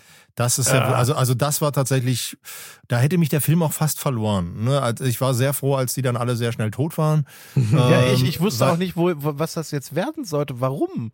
Äh, es, wenn das jetzt okay, in welche Richtung geht der Film jetzt? Da, da war es einem ja noch nicht so ganz klar. Ich ja. meine, wenn man es jetzt nicht gewusst hatte, dass es auf Sieben Samurai ja. äh, rauslaufen soll. Aber da ist ja auch gedacht, ja, was, was, was ist das jetzt hier Good Morning Vietnam oder was soll das sein? Ne? Äh, mhm. Ja, für mich war da einfach nur die Darstellung dieser, dieser Militärs, die war, oh, also wenigstens mal so, also ich weiß nicht, mich nervt es immer, wenn, wenn Psychopathen so dargestellt werden, dass sie einfach so offensichtlich böse sind. Wo ich sage, was, was ist das denn? Jemand, also mhm. einfach nur so ein böses, dummes Arschloch. Und warum, warum ist das so platt dargestellt? Also da einfach mal einer Figur ein bisschen mehr Tiefe geben. Auch einem Bösewicht etwas mehr Tiefe geben. Also, das fand ich in dem Moment, also gerade dieser, dieser, dieser Haupttyp, der da von Anfang an so ein Arsch ist. Oh, ich dachte, was, was ist das denn? Der auch noch gegen seine eigenen Leute so vorgeht und, und das wird geduldet und mitgemacht, weil, keine Ahnung, ich weiß nicht, was der kann, dass das alle dulden und mitmachen, dass der nicht schon längst irgendwie standrechtlich erschossen wurde wegen, äh, weil er seine eigenen Leute schädigt. Furchtbar. Mhm. Also das war tatsächlich ganz, ja, ganz schlimm. Sergeant oder was auch immer, der da der Kommandeur ja. von denen, der ja. dann erst noch so irgendwie so als so gruff, aber integer rüberkommt und genau, dann hinterher doch einfach nur ein Arschloch ist. Genau, äh, plötzlich doch eher im Schwanz denkt, ja. Äh, ganz, also ganz, ganz seltsame Darstellung, wo ich auch denke, das ist nicht nötig, nur um sie dann als rettende Heldin zu etablieren, dass alle anderen vorher so unfassbar äh, einfach nur bäh sind. Das kann man auch anders machen. Das kann man also auch ein bisschen, kann man auch ein bisschen äh, äh, ambivalenter lassen. Ich kann mir das auch nur so erklären, dass in dem zweiten Teil äh, dass dann diese Sam und dieser junge Soldat, der sich da äh, gegen seine eigenen Leute gestellt hat, zu Hauptpersonen werden und dass Bin sie da sicher. irgendwie eingeführt werden sollen. Bin ich mir sicher, auch, auch der, auch der Droide, also ne, ich, ich sag's jetzt schon Droide, der, der Roboter von, der, der von Anthony Hopkins gesprochene Roboter, der hat wohl auch eine viel, viel größere Rolle, auch schon in dem Snyder Cut hat er wohl eine viel, viel größere Rolle. Aber der war ja auch völlig wild, oder? Ja, ja. Also ich, also ich glaube aber, das liegt tatsächlich am Schnitt. Ich glaube, dass, also die, die Figur ist ja schon wirklich sehr bedeutend von vornherein eingeführt. Und dann verschwindet er. Und genau, und kommt ja aber dann effektiv im Film gar nicht vor. Was sehr, sehr seltsam ist, aber die wird mit Sicherheit noch eine ganz entscheidende Rolle spielen und hat wahrscheinlich auch in dem Film eigentlich eine viel, viel größere Rolle, äh, die einfach im Schnitt verloren gegangen ist. Übrigens, ich hätte den Film. Dann zum Schluss dann da, warum hat er zum Schluss ein Geweih auf? ja, das, genau, das wollte ich gerade sagen. Das mit dem Geweih, das habe ich überhaupt nicht verstanden. Ist der jetzt irgendwie, hat der irgendwas geraucht oder so? Nee, aber der, der, der, der, der Roboter, die Maschine, entdeckt das Fable für die Natur. Das wird die Story sein, ich garantiere es dir. Ich lege die, die Hand ja, ins Feuer. Die, Masch Sensitivität entdeckt die, die Maschine so. entdeckt das Fable für die Natur und wie man die Natur schützen muss und so weiter und so fort. Mm. Garantiert. Ja, das ist ja schon angelegt in diesem Motiv, das über diese, dieser einen äh, wirklich relevanten Szene, die der Roboter hat, äh, dargestellt wird. Der Roboter ist halt menschlicher als die Menschen. Ja. Der repräsentiert im Grunde die Menschlichkeit, die verloren gegangen ja. ist. Das ist halt auch sehr, sehr ja, mit dem großen Pinsel gemalt, ja. sagen wir es mal. Ja. ja, also und äh, vor allem, ich hätte dann wirklich nach dieser Szene, wo dann der, wo die Kamera dann so leicht von oben runter schwenkt, wo er da mit seinen Hörnchen da ins Bild kommt, da hätte ich den Film beendet. Was passiert denn noch danach? Jetzt ja, da wird, ich auch ja, da wird der Noble wieder zum Leben erweckt und ah, ja, äh, so, konferiert dann mit ja, dem, mit dem mhm. ersten Ziehvater von Cora. Ja, stimmt, stimmt. Den ich übrigens auch kacke besetzt fand. Also nicht jetzt, ich will jetzt dem äh, Schauspieler nicht zu nahe treten, aber er war einfach, äh, er wirkte völlig deplatziert in dieser Rolle. Naja, du, man wusste ja eigentlich nicht, was er da spielen soll. Also ja, das aber, ist ja. Aber, aber guck mal, wie, wie dieser, wann hat er die gefunden? Als sie ein kleines Kind war. Als sie ein kleines Kind war, als sie neun war. Und jetzt Ja. ist sie, weiß nicht, Anfang Mitte 20 oder Mitte so. 20 würde ich mal tippen. Ja, also sind mal, sagen wir mal, rund 15 Jahre mindestens vergangen. Ja. Und der sieht halt, dem haben sie einfach nur ein Bart angeklebt. Ja. äh, ja. Also jung Ja. funktionierte, aber dann am Ende vom Film, nee. Ja, da, ich warte mal, was da aus dieser Figur, also der, der, der, der, die Hoffnung stirbt ja bekanntlich zuletzt, ob aus dieser Figur noch was gemacht wird, weil bisher hat sie ja auch keinerlei Motivation. Genau. Der ist ja auch nur böse, weil er böse ist. Ja.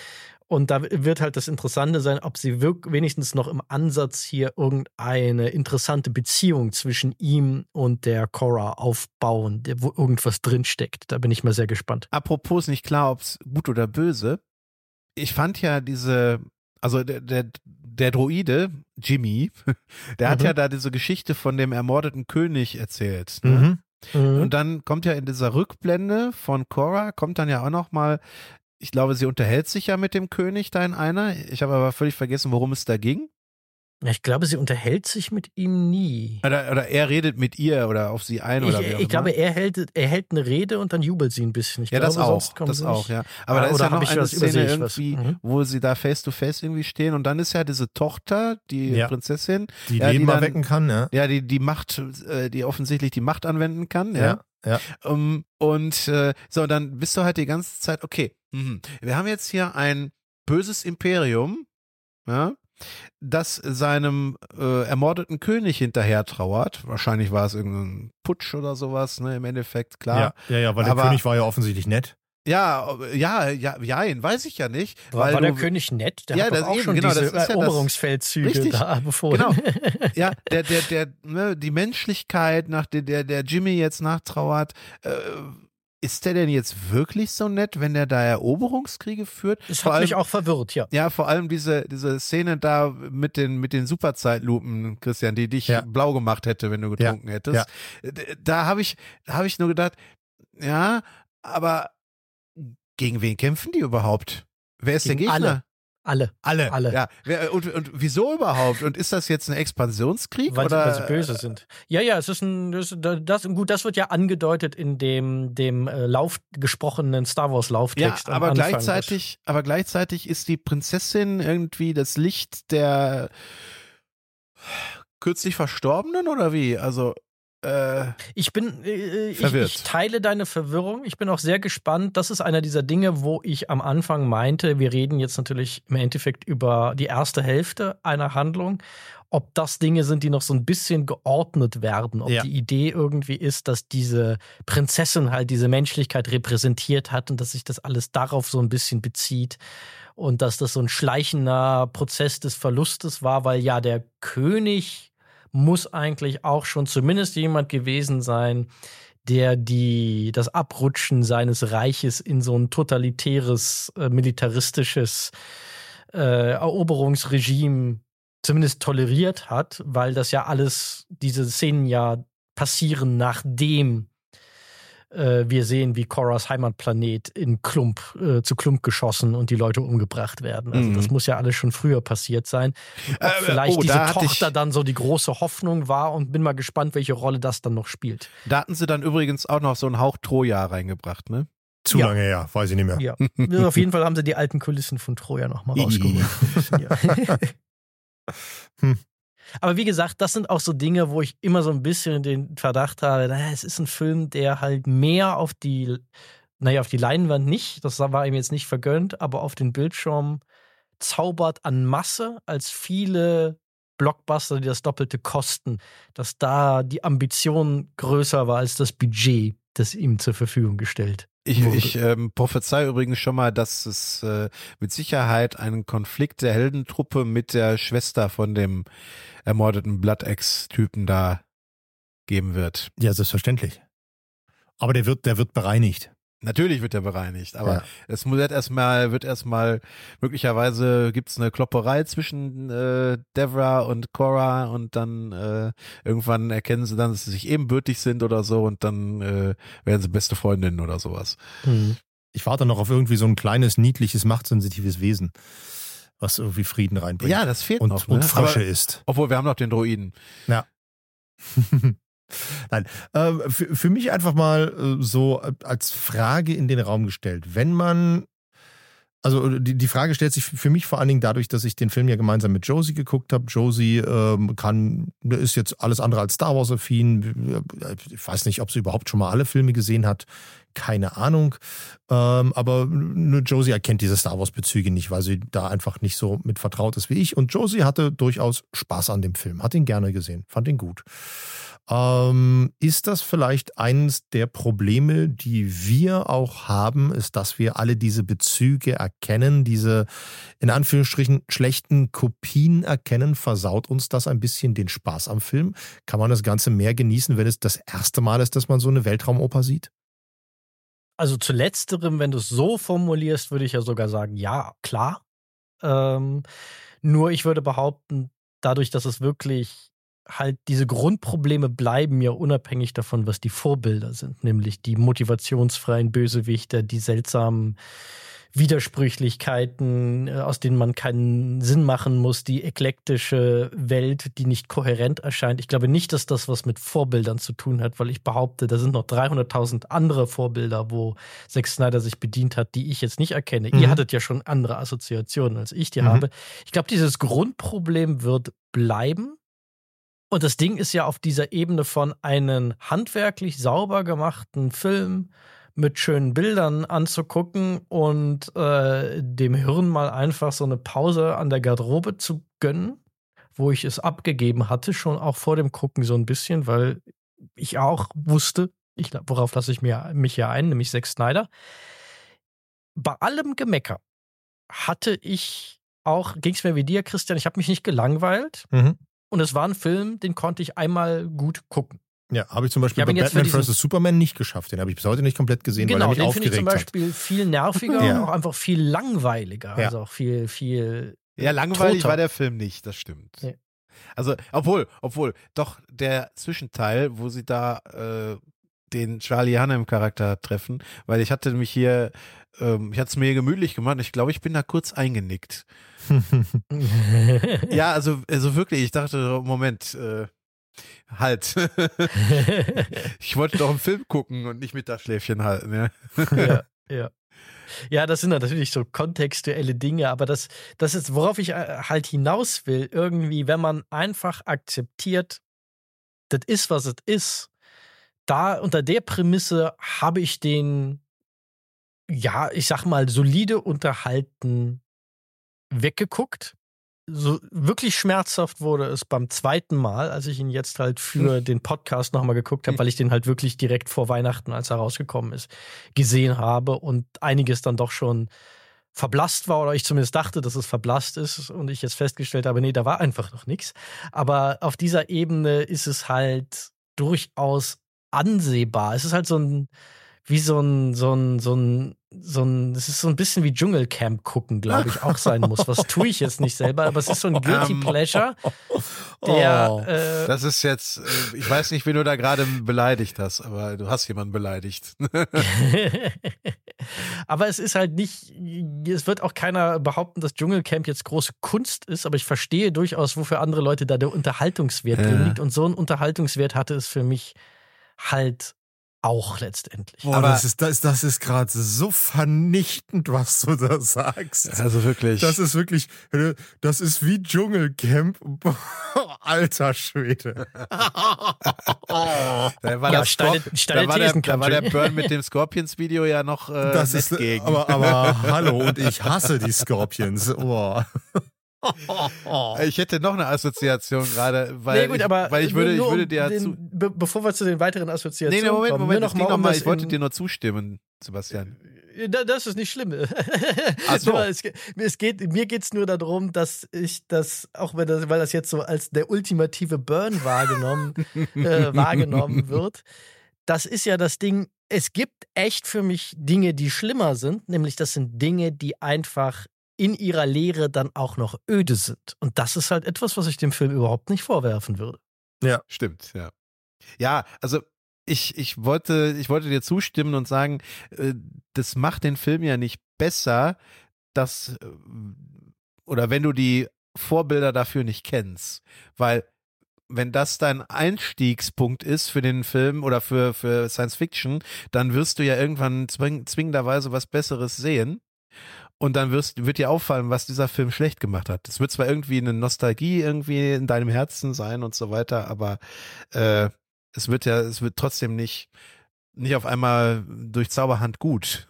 Ja. Und, ähm, und meine Assoziation war das jetzt, du kannst es so mit vergleichen, so wie, wie ich das damals gemacht habe. Ich habe erst den Avatar-Film von Shyamalan gesehen Mhm. und habe dann erst die Grund, zugrunde liegende Serie geguckt. Und Okay. äh, da fällt dir auch erst auf, was an dem Film so scheiße ist, wenn du den, wenn du die Serie geguckt hast. Mhm. Mhm. Ja, Moment. Ich, äh, mir ist gerade nämlich klar geworden, was ich da gesagt habe. Okay. Ich habe Zack Snyder mit M. Night Shyamalan verglichen. Für wen ist das jetzt die Beleidigung? Ich bin mir unsicher. Ja, ja, das lasse ich jetzt mal offen.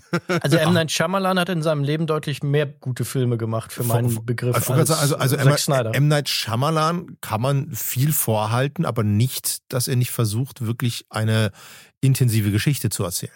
Wo ich bei Zack Snyder äh, behaupte, das Ja. versucht er nicht mal. Also ich würde ihn, würde ihn auch nicht an ähm, Avatar messen wollen, der Nein. unter seinen zwei schlechtesten Filmen ist. Ja, ja. Mit großem Abstand. Ja, ich, mein, Gott, der Mann hat Unbreakable gemacht, der Film ist fantastisch. Äh, ne, von daher, der, der, der kann schon erzählen. Der er hat sich nur zu sehr auf sein, auf sein Image äh, eingeschossen, dass er immer einen Twist drin braucht. Und er hat irgendwann seinen eigenen Hype gefressen. Ja, das war das auch nicht sehr dazu. hilfreich. Das kommt noch dazu. Ich habe eine Frage noch an euch, die ähm, ja wieder darauf zurückgeht, dass das Ganze ja mal ein Star Wars-Film wert sollte, dann aber nicht geworden ist. Was mich jetzt interessieren würde, wenn es ein Star Wars-Film wäre und der würde mit zum Kanon der neuen Star Wars-Filme zählen. Wie wäre denn euer Ranking? Auf, welchem, auf welcher Stufe würde er dann stehen von den neuen fünf Star Wars-Filmen, die es gibt? Also bei mir Also ist ja ganz klar ganz oben Rogue One.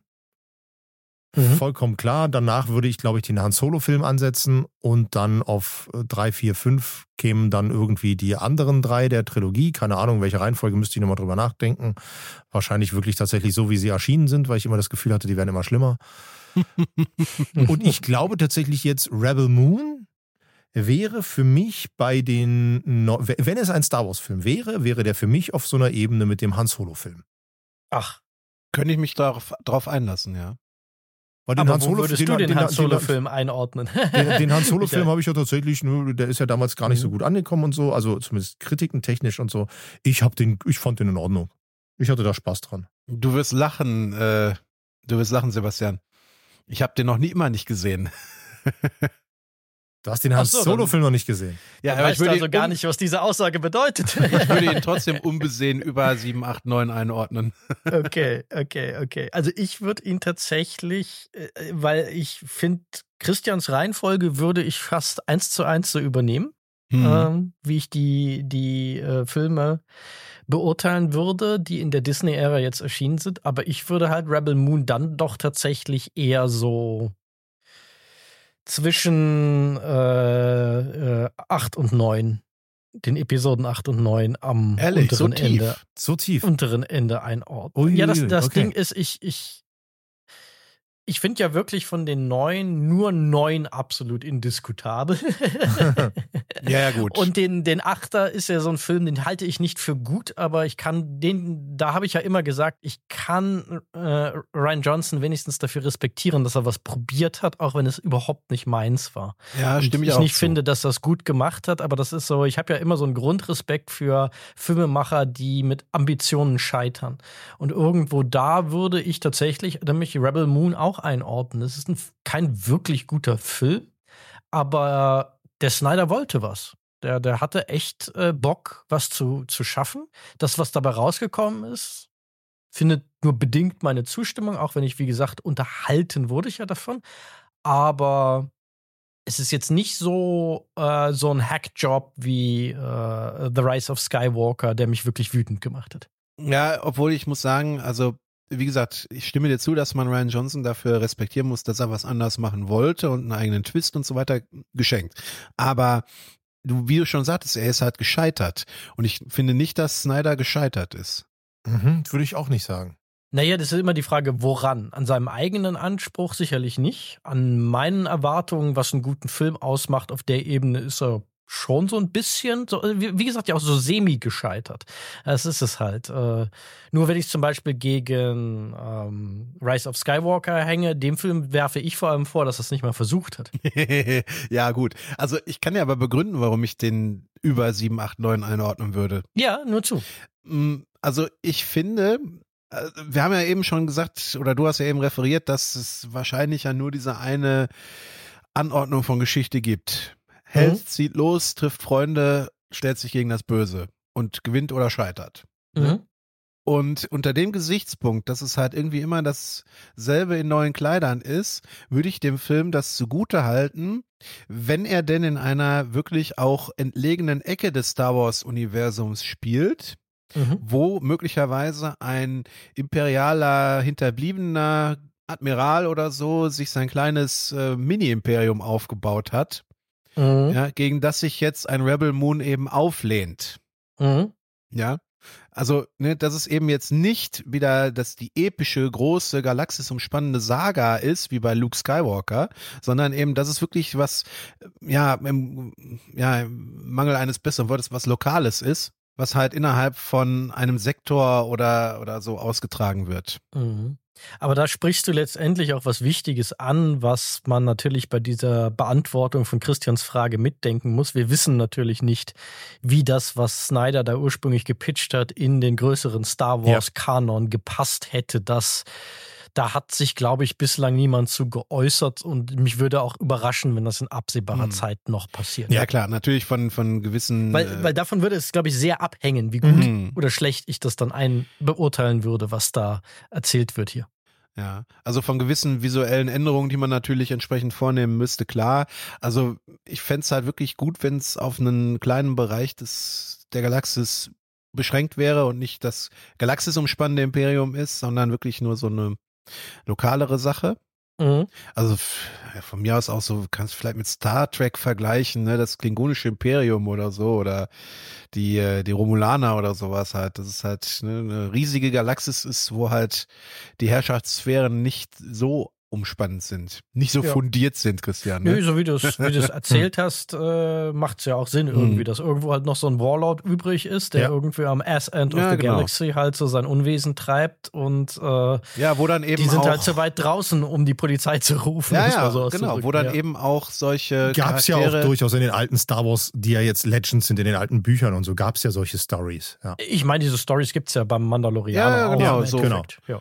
Genau, irgendwo im, im Kooperationssektor oder so oder ne, irgendwo abgelegen ja, wie auch immer, da findet sich sicher eine Nische. Mhm. Aber, ne, da, da, aber da, da macht das dann aber auch irgendwie wieder Sinn, dass dann so Charaktere auftreten, halt der böse Han Solo, ne? Ja. Und, und dann der, der Beastzähmer oder so, ne, der halt irgendwie einer bestimmten Machtsekte angehört und mit Tieren sprechen kann oder sowas, ne? Mhm. Und, äh, und dann eben, ne, der König, der vielleicht Jedi-Vorfahren hatte und dann, dass die Macht sich in der Tochter wieder manifestiert hat und die dann diesen Idealen entspricht und hier und da und was weiß ich, ne? Mhm. Also das, das hätte schon Potenzial Potenzial und das wäre auch mit Sicherheit da, äh, wie gesagt, auf einer lokalen Ebene in Star Wars recht gut aufgehoben, müsste dann aber vieles an, an seinem, von seinem Pathos verlieren. Ja, und weniger leere Hülle sein. also, ja, also, aber so, so wie du es halt gerade versuchst, es ins Star Wars-Universum einzuordnen, wäre eine mögliche Stärke natürlich gewesen, dass dieser reichhaltige Kosmos dessen, was an Lore sozusagen da ist, geholfen hätte, diese Kohärenz herzustellen, die diesem Film jetzt so ja, ja zu fehlen scheint. Ja, Wer weiß, was da noch mit dem zweiten Teil kommt, was uns da noch irgendwie ein bisschen Futter gibt, um das vielleicht tatsächlich kohärenter zu machen. Da bin, da bin ich tatsächlich sehr neugierig. Mhm, ähm, ich auch, ja. Ne, deswegen, ähm, also in gewisser Weise freue ich mich auf den zweiten Teil. Auch wenn mich jetzt der erste nicht umgehauen hat, sondern ich mich einfach nicht gelangweilt hat. Aber ich würde jetzt trotz, also ich will gerne wissen, was kommt da noch an Background? Das interessiert Absolut. mich tatsächlich. Ja. Das möchte ich echt gerne wissen. Was kommt da noch, äh, um diese leere Hülle ein bisschen mit Leben zu füllen? Lass uns mal noch ganz kurz über diese, über dieses Duell am Ende sprechen. Ja. Mhm. Wie fandet ihr das? Choreografisch oder äh, alles auf dieser Barke da meine Choreo Choreografisch sehr schmerzhaft. Okay, ja, das, das hat Vom, vom, beim Angucken oder vom, von der Choreografie her? Von der Choreografie her. Also eine der schlechtesten Kampfsequenzen, die ich je gesehen habe. Ah ja, gut. Okay, so, da, da hätte ich es wieder nicht so tief eingeordnet. Doch, also nicht- doch. Also spätestens, als sie ihm da den Arm in Anführungszeichen gebrochen hat. Und es so unfassbar scheiße aussah. Ja. Ja, da habe ich Ja, auch gedacht, ja, ui, okay, ui, ja. ui, ui. Aber also mein äh, Gedanke, der vielleicht alles andere überschrieben hat und viel mehr brauche ich dazu nicht zu sagen, ist, äh, äh, Cora hat eindeutig nichts von Obi-Wan Kenobi gelernt, dass man den High Ground nicht ohne Not aufgibt. Da musste ich tatsächlich auch dran denken. Ja, dann kam ja noch irgendwie diese Szene, über die ich eben schon gesprochen hatte, wo er da auf dieser Astralplane äh, mit dem, mit dem, Mit seinem Chef. ja, mit seinem Chef kommuniziert und dann irgendwie wiederbelebt wird. Das war dann irgendwie so fünftes Element oder sowas oder, oder sogar hier noch, ähm, hier, wie hieß der eine noch mit, ähm, mit, mit äh, Arnold Schwarzenegger. Hier mit den Total Klonen. Recall? Total Recall? Nee, nee, nee, nicht Total Recall. Ich meine mit den Klonen. Das gibt's doch nicht auch Klone? Es ist lange her, dass ich den Film gesehen habe. Weiß ich auch nicht. Komme ich auch nicht drauf. Ja. Auf jeden Fall, ne, wie, wie mit diesen Klonen, die dann aus diesem Becken immer geholt werden, wenn da einer stirbt.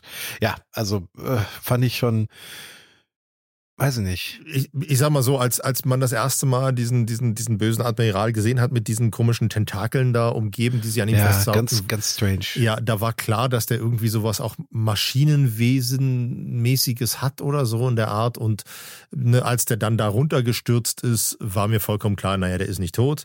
Der wird das irgendwie überleben. Und dann haben sie ja da im ersten Moment, wo sie diese Suchsequenz zeigten, war klar, okay, er überlebt tatsächlich. Na gut, dann holen wir wieder rein und flicken ihn wieder zusammen, reparieren wir den Roboter. Ja, naja. Oh, Ästhetisch übrigens sehr Matrix-ähnlich. Ja, ne? das war absolut Matrix-ähnlich, ja, definitiv. Gut, ich meine, ich persönlich finde das ja immer nicht so schlimm, wenn man irgendwo Anleihen findet, ne, gut geklaut, ist halb gewonnen. Von daher, ja, mein Gott, das war halt manchmal einfach nicht gut geklaut oder meistens nicht gut geklaut. Das ist halt ein bisschen das Problem daran. Ja.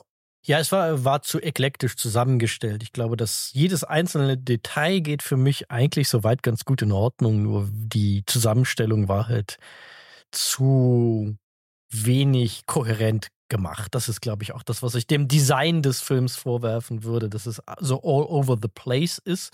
In sich jedes einzelne Element eigentlich ganz cool, aber halt nicht gut zusammengebracht. ja, du dachtest halt immer, das jetzt auch noch? Mhm. Für mich war halt einfach, mir haben die einzelnen, wir rekrutieren Gruppenmitglieder-Sequenzen, die haben einfach zu lange gedauert. Die hätten echt ein paar Schnitte vertragen, weil es war immer wahnsinnig klar, worauf es hinausläuft. Jeder darf präsentieren, was er kann. Äh, dann wird dann und dann reist er mit, warum auch immer, warum auch immer plötzlich die Entscheidung da ist, ja, ich komme mit euch mit. Wird ja teilweise auch gar nicht mehr angesprochen, sondern einfach, die sind dann halt dabei, nachdem sie das Monster der Woche geschnetzelt haben. Ähm, diese Sequenzen hätten gerne ein bisschen schneller sein können, so dass man da, da, also ich glaube, da hätte man gut so noch 20 Minuten Fett trimmen können, dass die Gruppenzusammenstellung schneller da ist. Ähm, hätte dem Film wahrscheinlich auch ein bisschen durchaus gut getan, noch ein anderes, äh, ein anderes äh, Tempo zu haben. Mhm. Jetzt haben wir noch nicht mal mehr über den General da gesprochen. Ja, den Admiral Also die- meinst du, den Admiral. Nee, nee, nee, nee, den General. Ich meinte den, äh, Den- wie heißt der, Chimon Onsu? Ach so. Jimon Unzu. Ja, also d- da, das war ja auch so ein Rohrkrepierer, ehrlich gesagt, oder? Also man zeigt da dieses riesige Stadium, äh, also ne, dieses riesige Kolosseum, wo die da drin kämpfen und Gladiatoren, und dann wird da ein Toter rausgeschleift mit Blutspur hintereinander. Und denkt man, ja, kriegen wir jetzt zu sehen, wie der da die Arena rockt oder wie? Oder äh, ist der irgendwie so ein, weiß nicht, ist der Trainer für, für Gladiatoren? Nein! Er ist besoffen. säuft und liegt in der Gosse. Und statt ins Stadion zu gehen, gehen wir ins Badehaus und lassen ihn kalt abspritzen. Ja. Ja, okay, das ist ein bisschen antiklimax. Ich habe ja noch gar nicht drüber nachgedacht, aber es ist ein bisschen Antiklimax. Ja, stimmt. absolut. Ich, und ich, dann, ich sage mal so, ein Regisseur, der sich nicht ganz so ernst nehmen würde wie Zack Snyder, hätte da einen mega Lacher draus gemacht. Ne, wenn ich da noch an, also wenn ich da einfach jemanden, an, an jemanden wie Joss Whedon denke, ne, der natürlich heute äh, vollkommen zu Recht keine Karriere mehr hat, ähm, der aber durchaus ja humortechnisch echt was drauf hatte, äh, der hätte da eine Charaktereinführung draus gemacht, da hätte man Tränen gelacht. Mhm. Genau aus, genau aus diesem Widerspruch. Zack Snyder macht da halt nichts draus. Der hat die Idee, dass das so passiert, kann aber aus dieser Idee dann nicht das rausholen, was drin steckt. Ja, oder, oder eben so wie, wie bei Thor, ne, äh, wo er da oft in der Arena auf Hulk trifft. Ja, ja, zum Beispiel, ja, genau. Und er so, Mhm. ah, ich kenne ihn von der Arbeit und Ja. Und der geht dann auf ihn los, ne, so. Und äh, ja, und es, es war noch nicht mal, und jetzt weiß ich auch, was dem Film gefehlt hat. Echter Humor. Ich wollte sagen, Humor. Aber das ist ja das ist ein Zack Snyder Grundproblem. Ja, absolut. Also es ist auch, ich bin auch sehr gespannt, ob sie aus dieser Figur noch überhaupt irgendwas machen. Weil, also wenn er nicht in diesem Film vorgekommen wäre, außer als der MacGuffin, dem sie hinterher jagen, hätte es den Film, wäre der Film exakt genauso, wie er jetzt auch ist, weil bisher hat man ja noch nichts gesehen. Man hat, dass er der große General ist, ist bislang pure Behauptung, weil er hat noch nichts beigetragen zu dem, Hast du den Trailer gesehen für den zweiten Teil? habe ich ja. Ja, also da habe ich auch gedacht, nee, muss nicht sein. also, gerade diese Rallying-Speech, die dann der General darüber gehalten hat, habe ich nur gedacht, ah, komm, ehrlich, ne, die Bauern müssen wieder kämpfen lernen. Ja, es ist jetzt äh, natürlich, das ist dann die zweite Hälfte von äh, Die Sieben Samurai. Das äh, bleibt uns natürlich nicht erspart, dass das jetzt konsequent zu Ende geführt wird. Ja. Aber wenn die jetzt den Aufstand proben, warum bomben die die nicht einfach aus dem Orbit weg? Inwiefern die, die Sieben Samurai-Handlung in einer so hochtechnisierten Welt, wie die hier gezeigt wird, noch irgendeinen Sinn ergibt, das werden wir im April erfahren. Ja, ja, ich meine, ne, Star Wars hat's halt besser gemacht. Du hast halt mit dem Todesstern eine Superwaffe. Ja, und wenn die in Reichweite kommt, um den, äh, um Mhm. Yavin herum, dann ist halt Game Over. Und Ja, das war die die- ganze Zeit klar. Genau, und die Rebellen sind bei Star Wars ja aber halt auch keine Bauern mit äh, Mistgabeln, sondern das sind halt, äh, ist halt immerhin eine organisierte Rebellion mit äh, Raumjägern und Zip und Zap. Also es ja, ist eine halt auch ein eigene bisschen ein militärische. Ordnung und so weiter. Ja. Ja, ja. Hm. Wir sprechen uns hier wieder im April. genau. freu mich drauf. Ich wollte, Ich wollte gerade sagen, ähm, nämlich, äh, Michael, du hast gerade schon gesagt, und dann kommt das noch und das, und man Hm. denkt, oh, das auch noch. Hm. Bevor unsere Zuhörerinnen und Zuhörer auch anfangen zu denken, jetzt kommt das auch noch, würde ich mal sagen, wenn ihr nichts Dringendes mehr habt, danke ich euch und wir machen einen Deckel auf diesen Topf. Lass uns einen Deckel machen. Ja, bitte. Okay. Dann sage ich, habe ich nämlich nur noch ein, eine Frage an dich, Michael. Hm. Hast du noch irgendwas Aktuelles zu pluggen? Möchtest du noch irgendwas mit auf den Weg geben, was ihr demnächst Spannendes macht, was unsere Zuhörerschaft wissen sollte? Ähm, Ja, ich teaser mal so ein bisschen. Ähm, also einerseits sind wir ja aller Voraussicht nach wieder auf der FedCon und werden da die zweite Auflage unserer Sci-Fi-Hotline spielen. Mhm. Wir brauchen noch einen guten Kandidaten, der Hubert Zitt beerben wird. Ansonsten muss er den Titelverteidiger machen. Also ich kann ja mal sagen, dadurch, dass, äh, also dadurch, dass das Nerd-Quiz nicht stattfinden wird und wir unseren Titel dort nicht verteidigen können, steht Last Geek Tonight, glaube ich, zur Verfügung. Ah, okay, gucken wir mal. genau, und äh, unter diesem Gesichtspunkt heißt es natürlich, dass wir uns auch weiterhin um Zusammenarbeit mit Synchronsprechern bemühen werden. Und äh, da steht nächste Woche der nächste Termin an. Sehr schön, Okay. sehr schön. Genau, ich weiß zwar nicht, wie vielen Leuten die Dame bekannt sein wird. Die Stimme ist mit Sicherheit bekannt, aber ähm, wenn man so in die Synchronkartei schaut, was ihre Rollen hergeben, äh, sind ein paar Highlights dabei, aber halt auch ganz viel Ensemble oder Anime und so weiter, was ja Mhm. viele eher nicht gucken. Okay, bin gespannt. Ah, Genau. Synchron ist übrigens noch ein gutes Stichwort. Ein, ein Fun Fact zu Rebel Moon und Star Wars, den ich gerne noch kurz erwähnen möchte. Ähm, ratet mal, wer Dialogregie und Dialogbuch gemacht hat. Björn Schaller, der Wollte das auch für gerade- Star Wars macht. Wollte ich gerade sagen, weil der hat nämlich Charlie Hannem gesprochen. Genau. Und, Ja. und der macht das auch für Star Wars, macht dort auch Dialogregie und Dialogbücher. Eine weitere Genau. Und, Gemeinsamkeit. Ähm, und der könnte auch in dem, in unserem Ensemble sein, wenn alles gut läuft. Drückt die Daumen. Dann würde ich doch sagen, mit diesem Teaser, dann harren wir alle ganz gespannt der Dinge, die da kommen. Ich freue mich allerdings auch schon wieder sehr, Last Geek Tonight live zu sehen. Ja, das, äh, das kann ich nur zurückgeben. Wir freuen uns auch äh, sehr darauf, äh, dich und all die anderen Kollegen von der Jedipedia dann wieder zu treffen. Yep. Und an dieser Stelle sage ich nochmal ganz ausdrücklich herzlichen Dank, dass du heute Abend dabei warst und dir extra für uns, wie wir jetzt herausgefunden haben, einen Film angetan hast, der wenig Begeisterung ausgelöst hat. ja, hat er tatsächlich, aber es war keine vertane Zeit, weil es hat mir immerhin die Gelegenheit verschafft, mit euch beiden darüber zu quatschen und mich wirklich gut zu amüsieren. Ja, oh, da schmilzt mein, schmilzt mein kaltes Herz. Ja, das, das war, glaube ich, auch ein, also für mich zumindest war es ein sehr amüsantes Gespräch und, und endlich bin ich mal nicht der größte Meckerfritze. Das ist so schön. Wie gesagt, seid froh, dass ihr Max nicht eingeladen habt. Der hätte euch den Film in ja. der Luft zerrissen. Ja. Nee, vielleicht müssen wir auf unserem Discord-Kanal äh, dann eine Abstimmung machen. Wer hat den Film mehr gehasst nach dieser Darbietung? Michael oder Sebastian? Weil Christian ist ausnahmsweise mal nicht der Grinch. Dann, wo wir von, von Discord-Kanal sprechen, sage ich einfach nochmal Vielen Dank natürlich auch euch Zuhörerinnen und Zuhörer, dass ihr wieder dabei wart und uns auf diesem Deep Dive, naja, das ist ja gar nicht offiziell, diesem LGT-Podcast, ich verwirre die Leute nicht weiter, in Rebel Moon gefolgt seid mit viel Gemecker, aber ich hoffe auch ein bisschen was zu lachen war dabei. Für Deep Dive war er auch zu seicht für einen Dive, ja, da, da, da, da äh, schlägt man sich die Nase blutig und versucht da Kopf über reinzuspringen. Das stimmt, das Wasser ist zu flach. Wenn ihr Feedback zu diesem Podcast habt, zu Rebel Moon oder generell anderen Redebedarf, dann besucht uns gerne auf unserem Discord-Kanal. Da könnt ihr mit uns und anderen gleichgesinnten Nerds und Geeks über dieses und viele andere schöne Themen sprechen.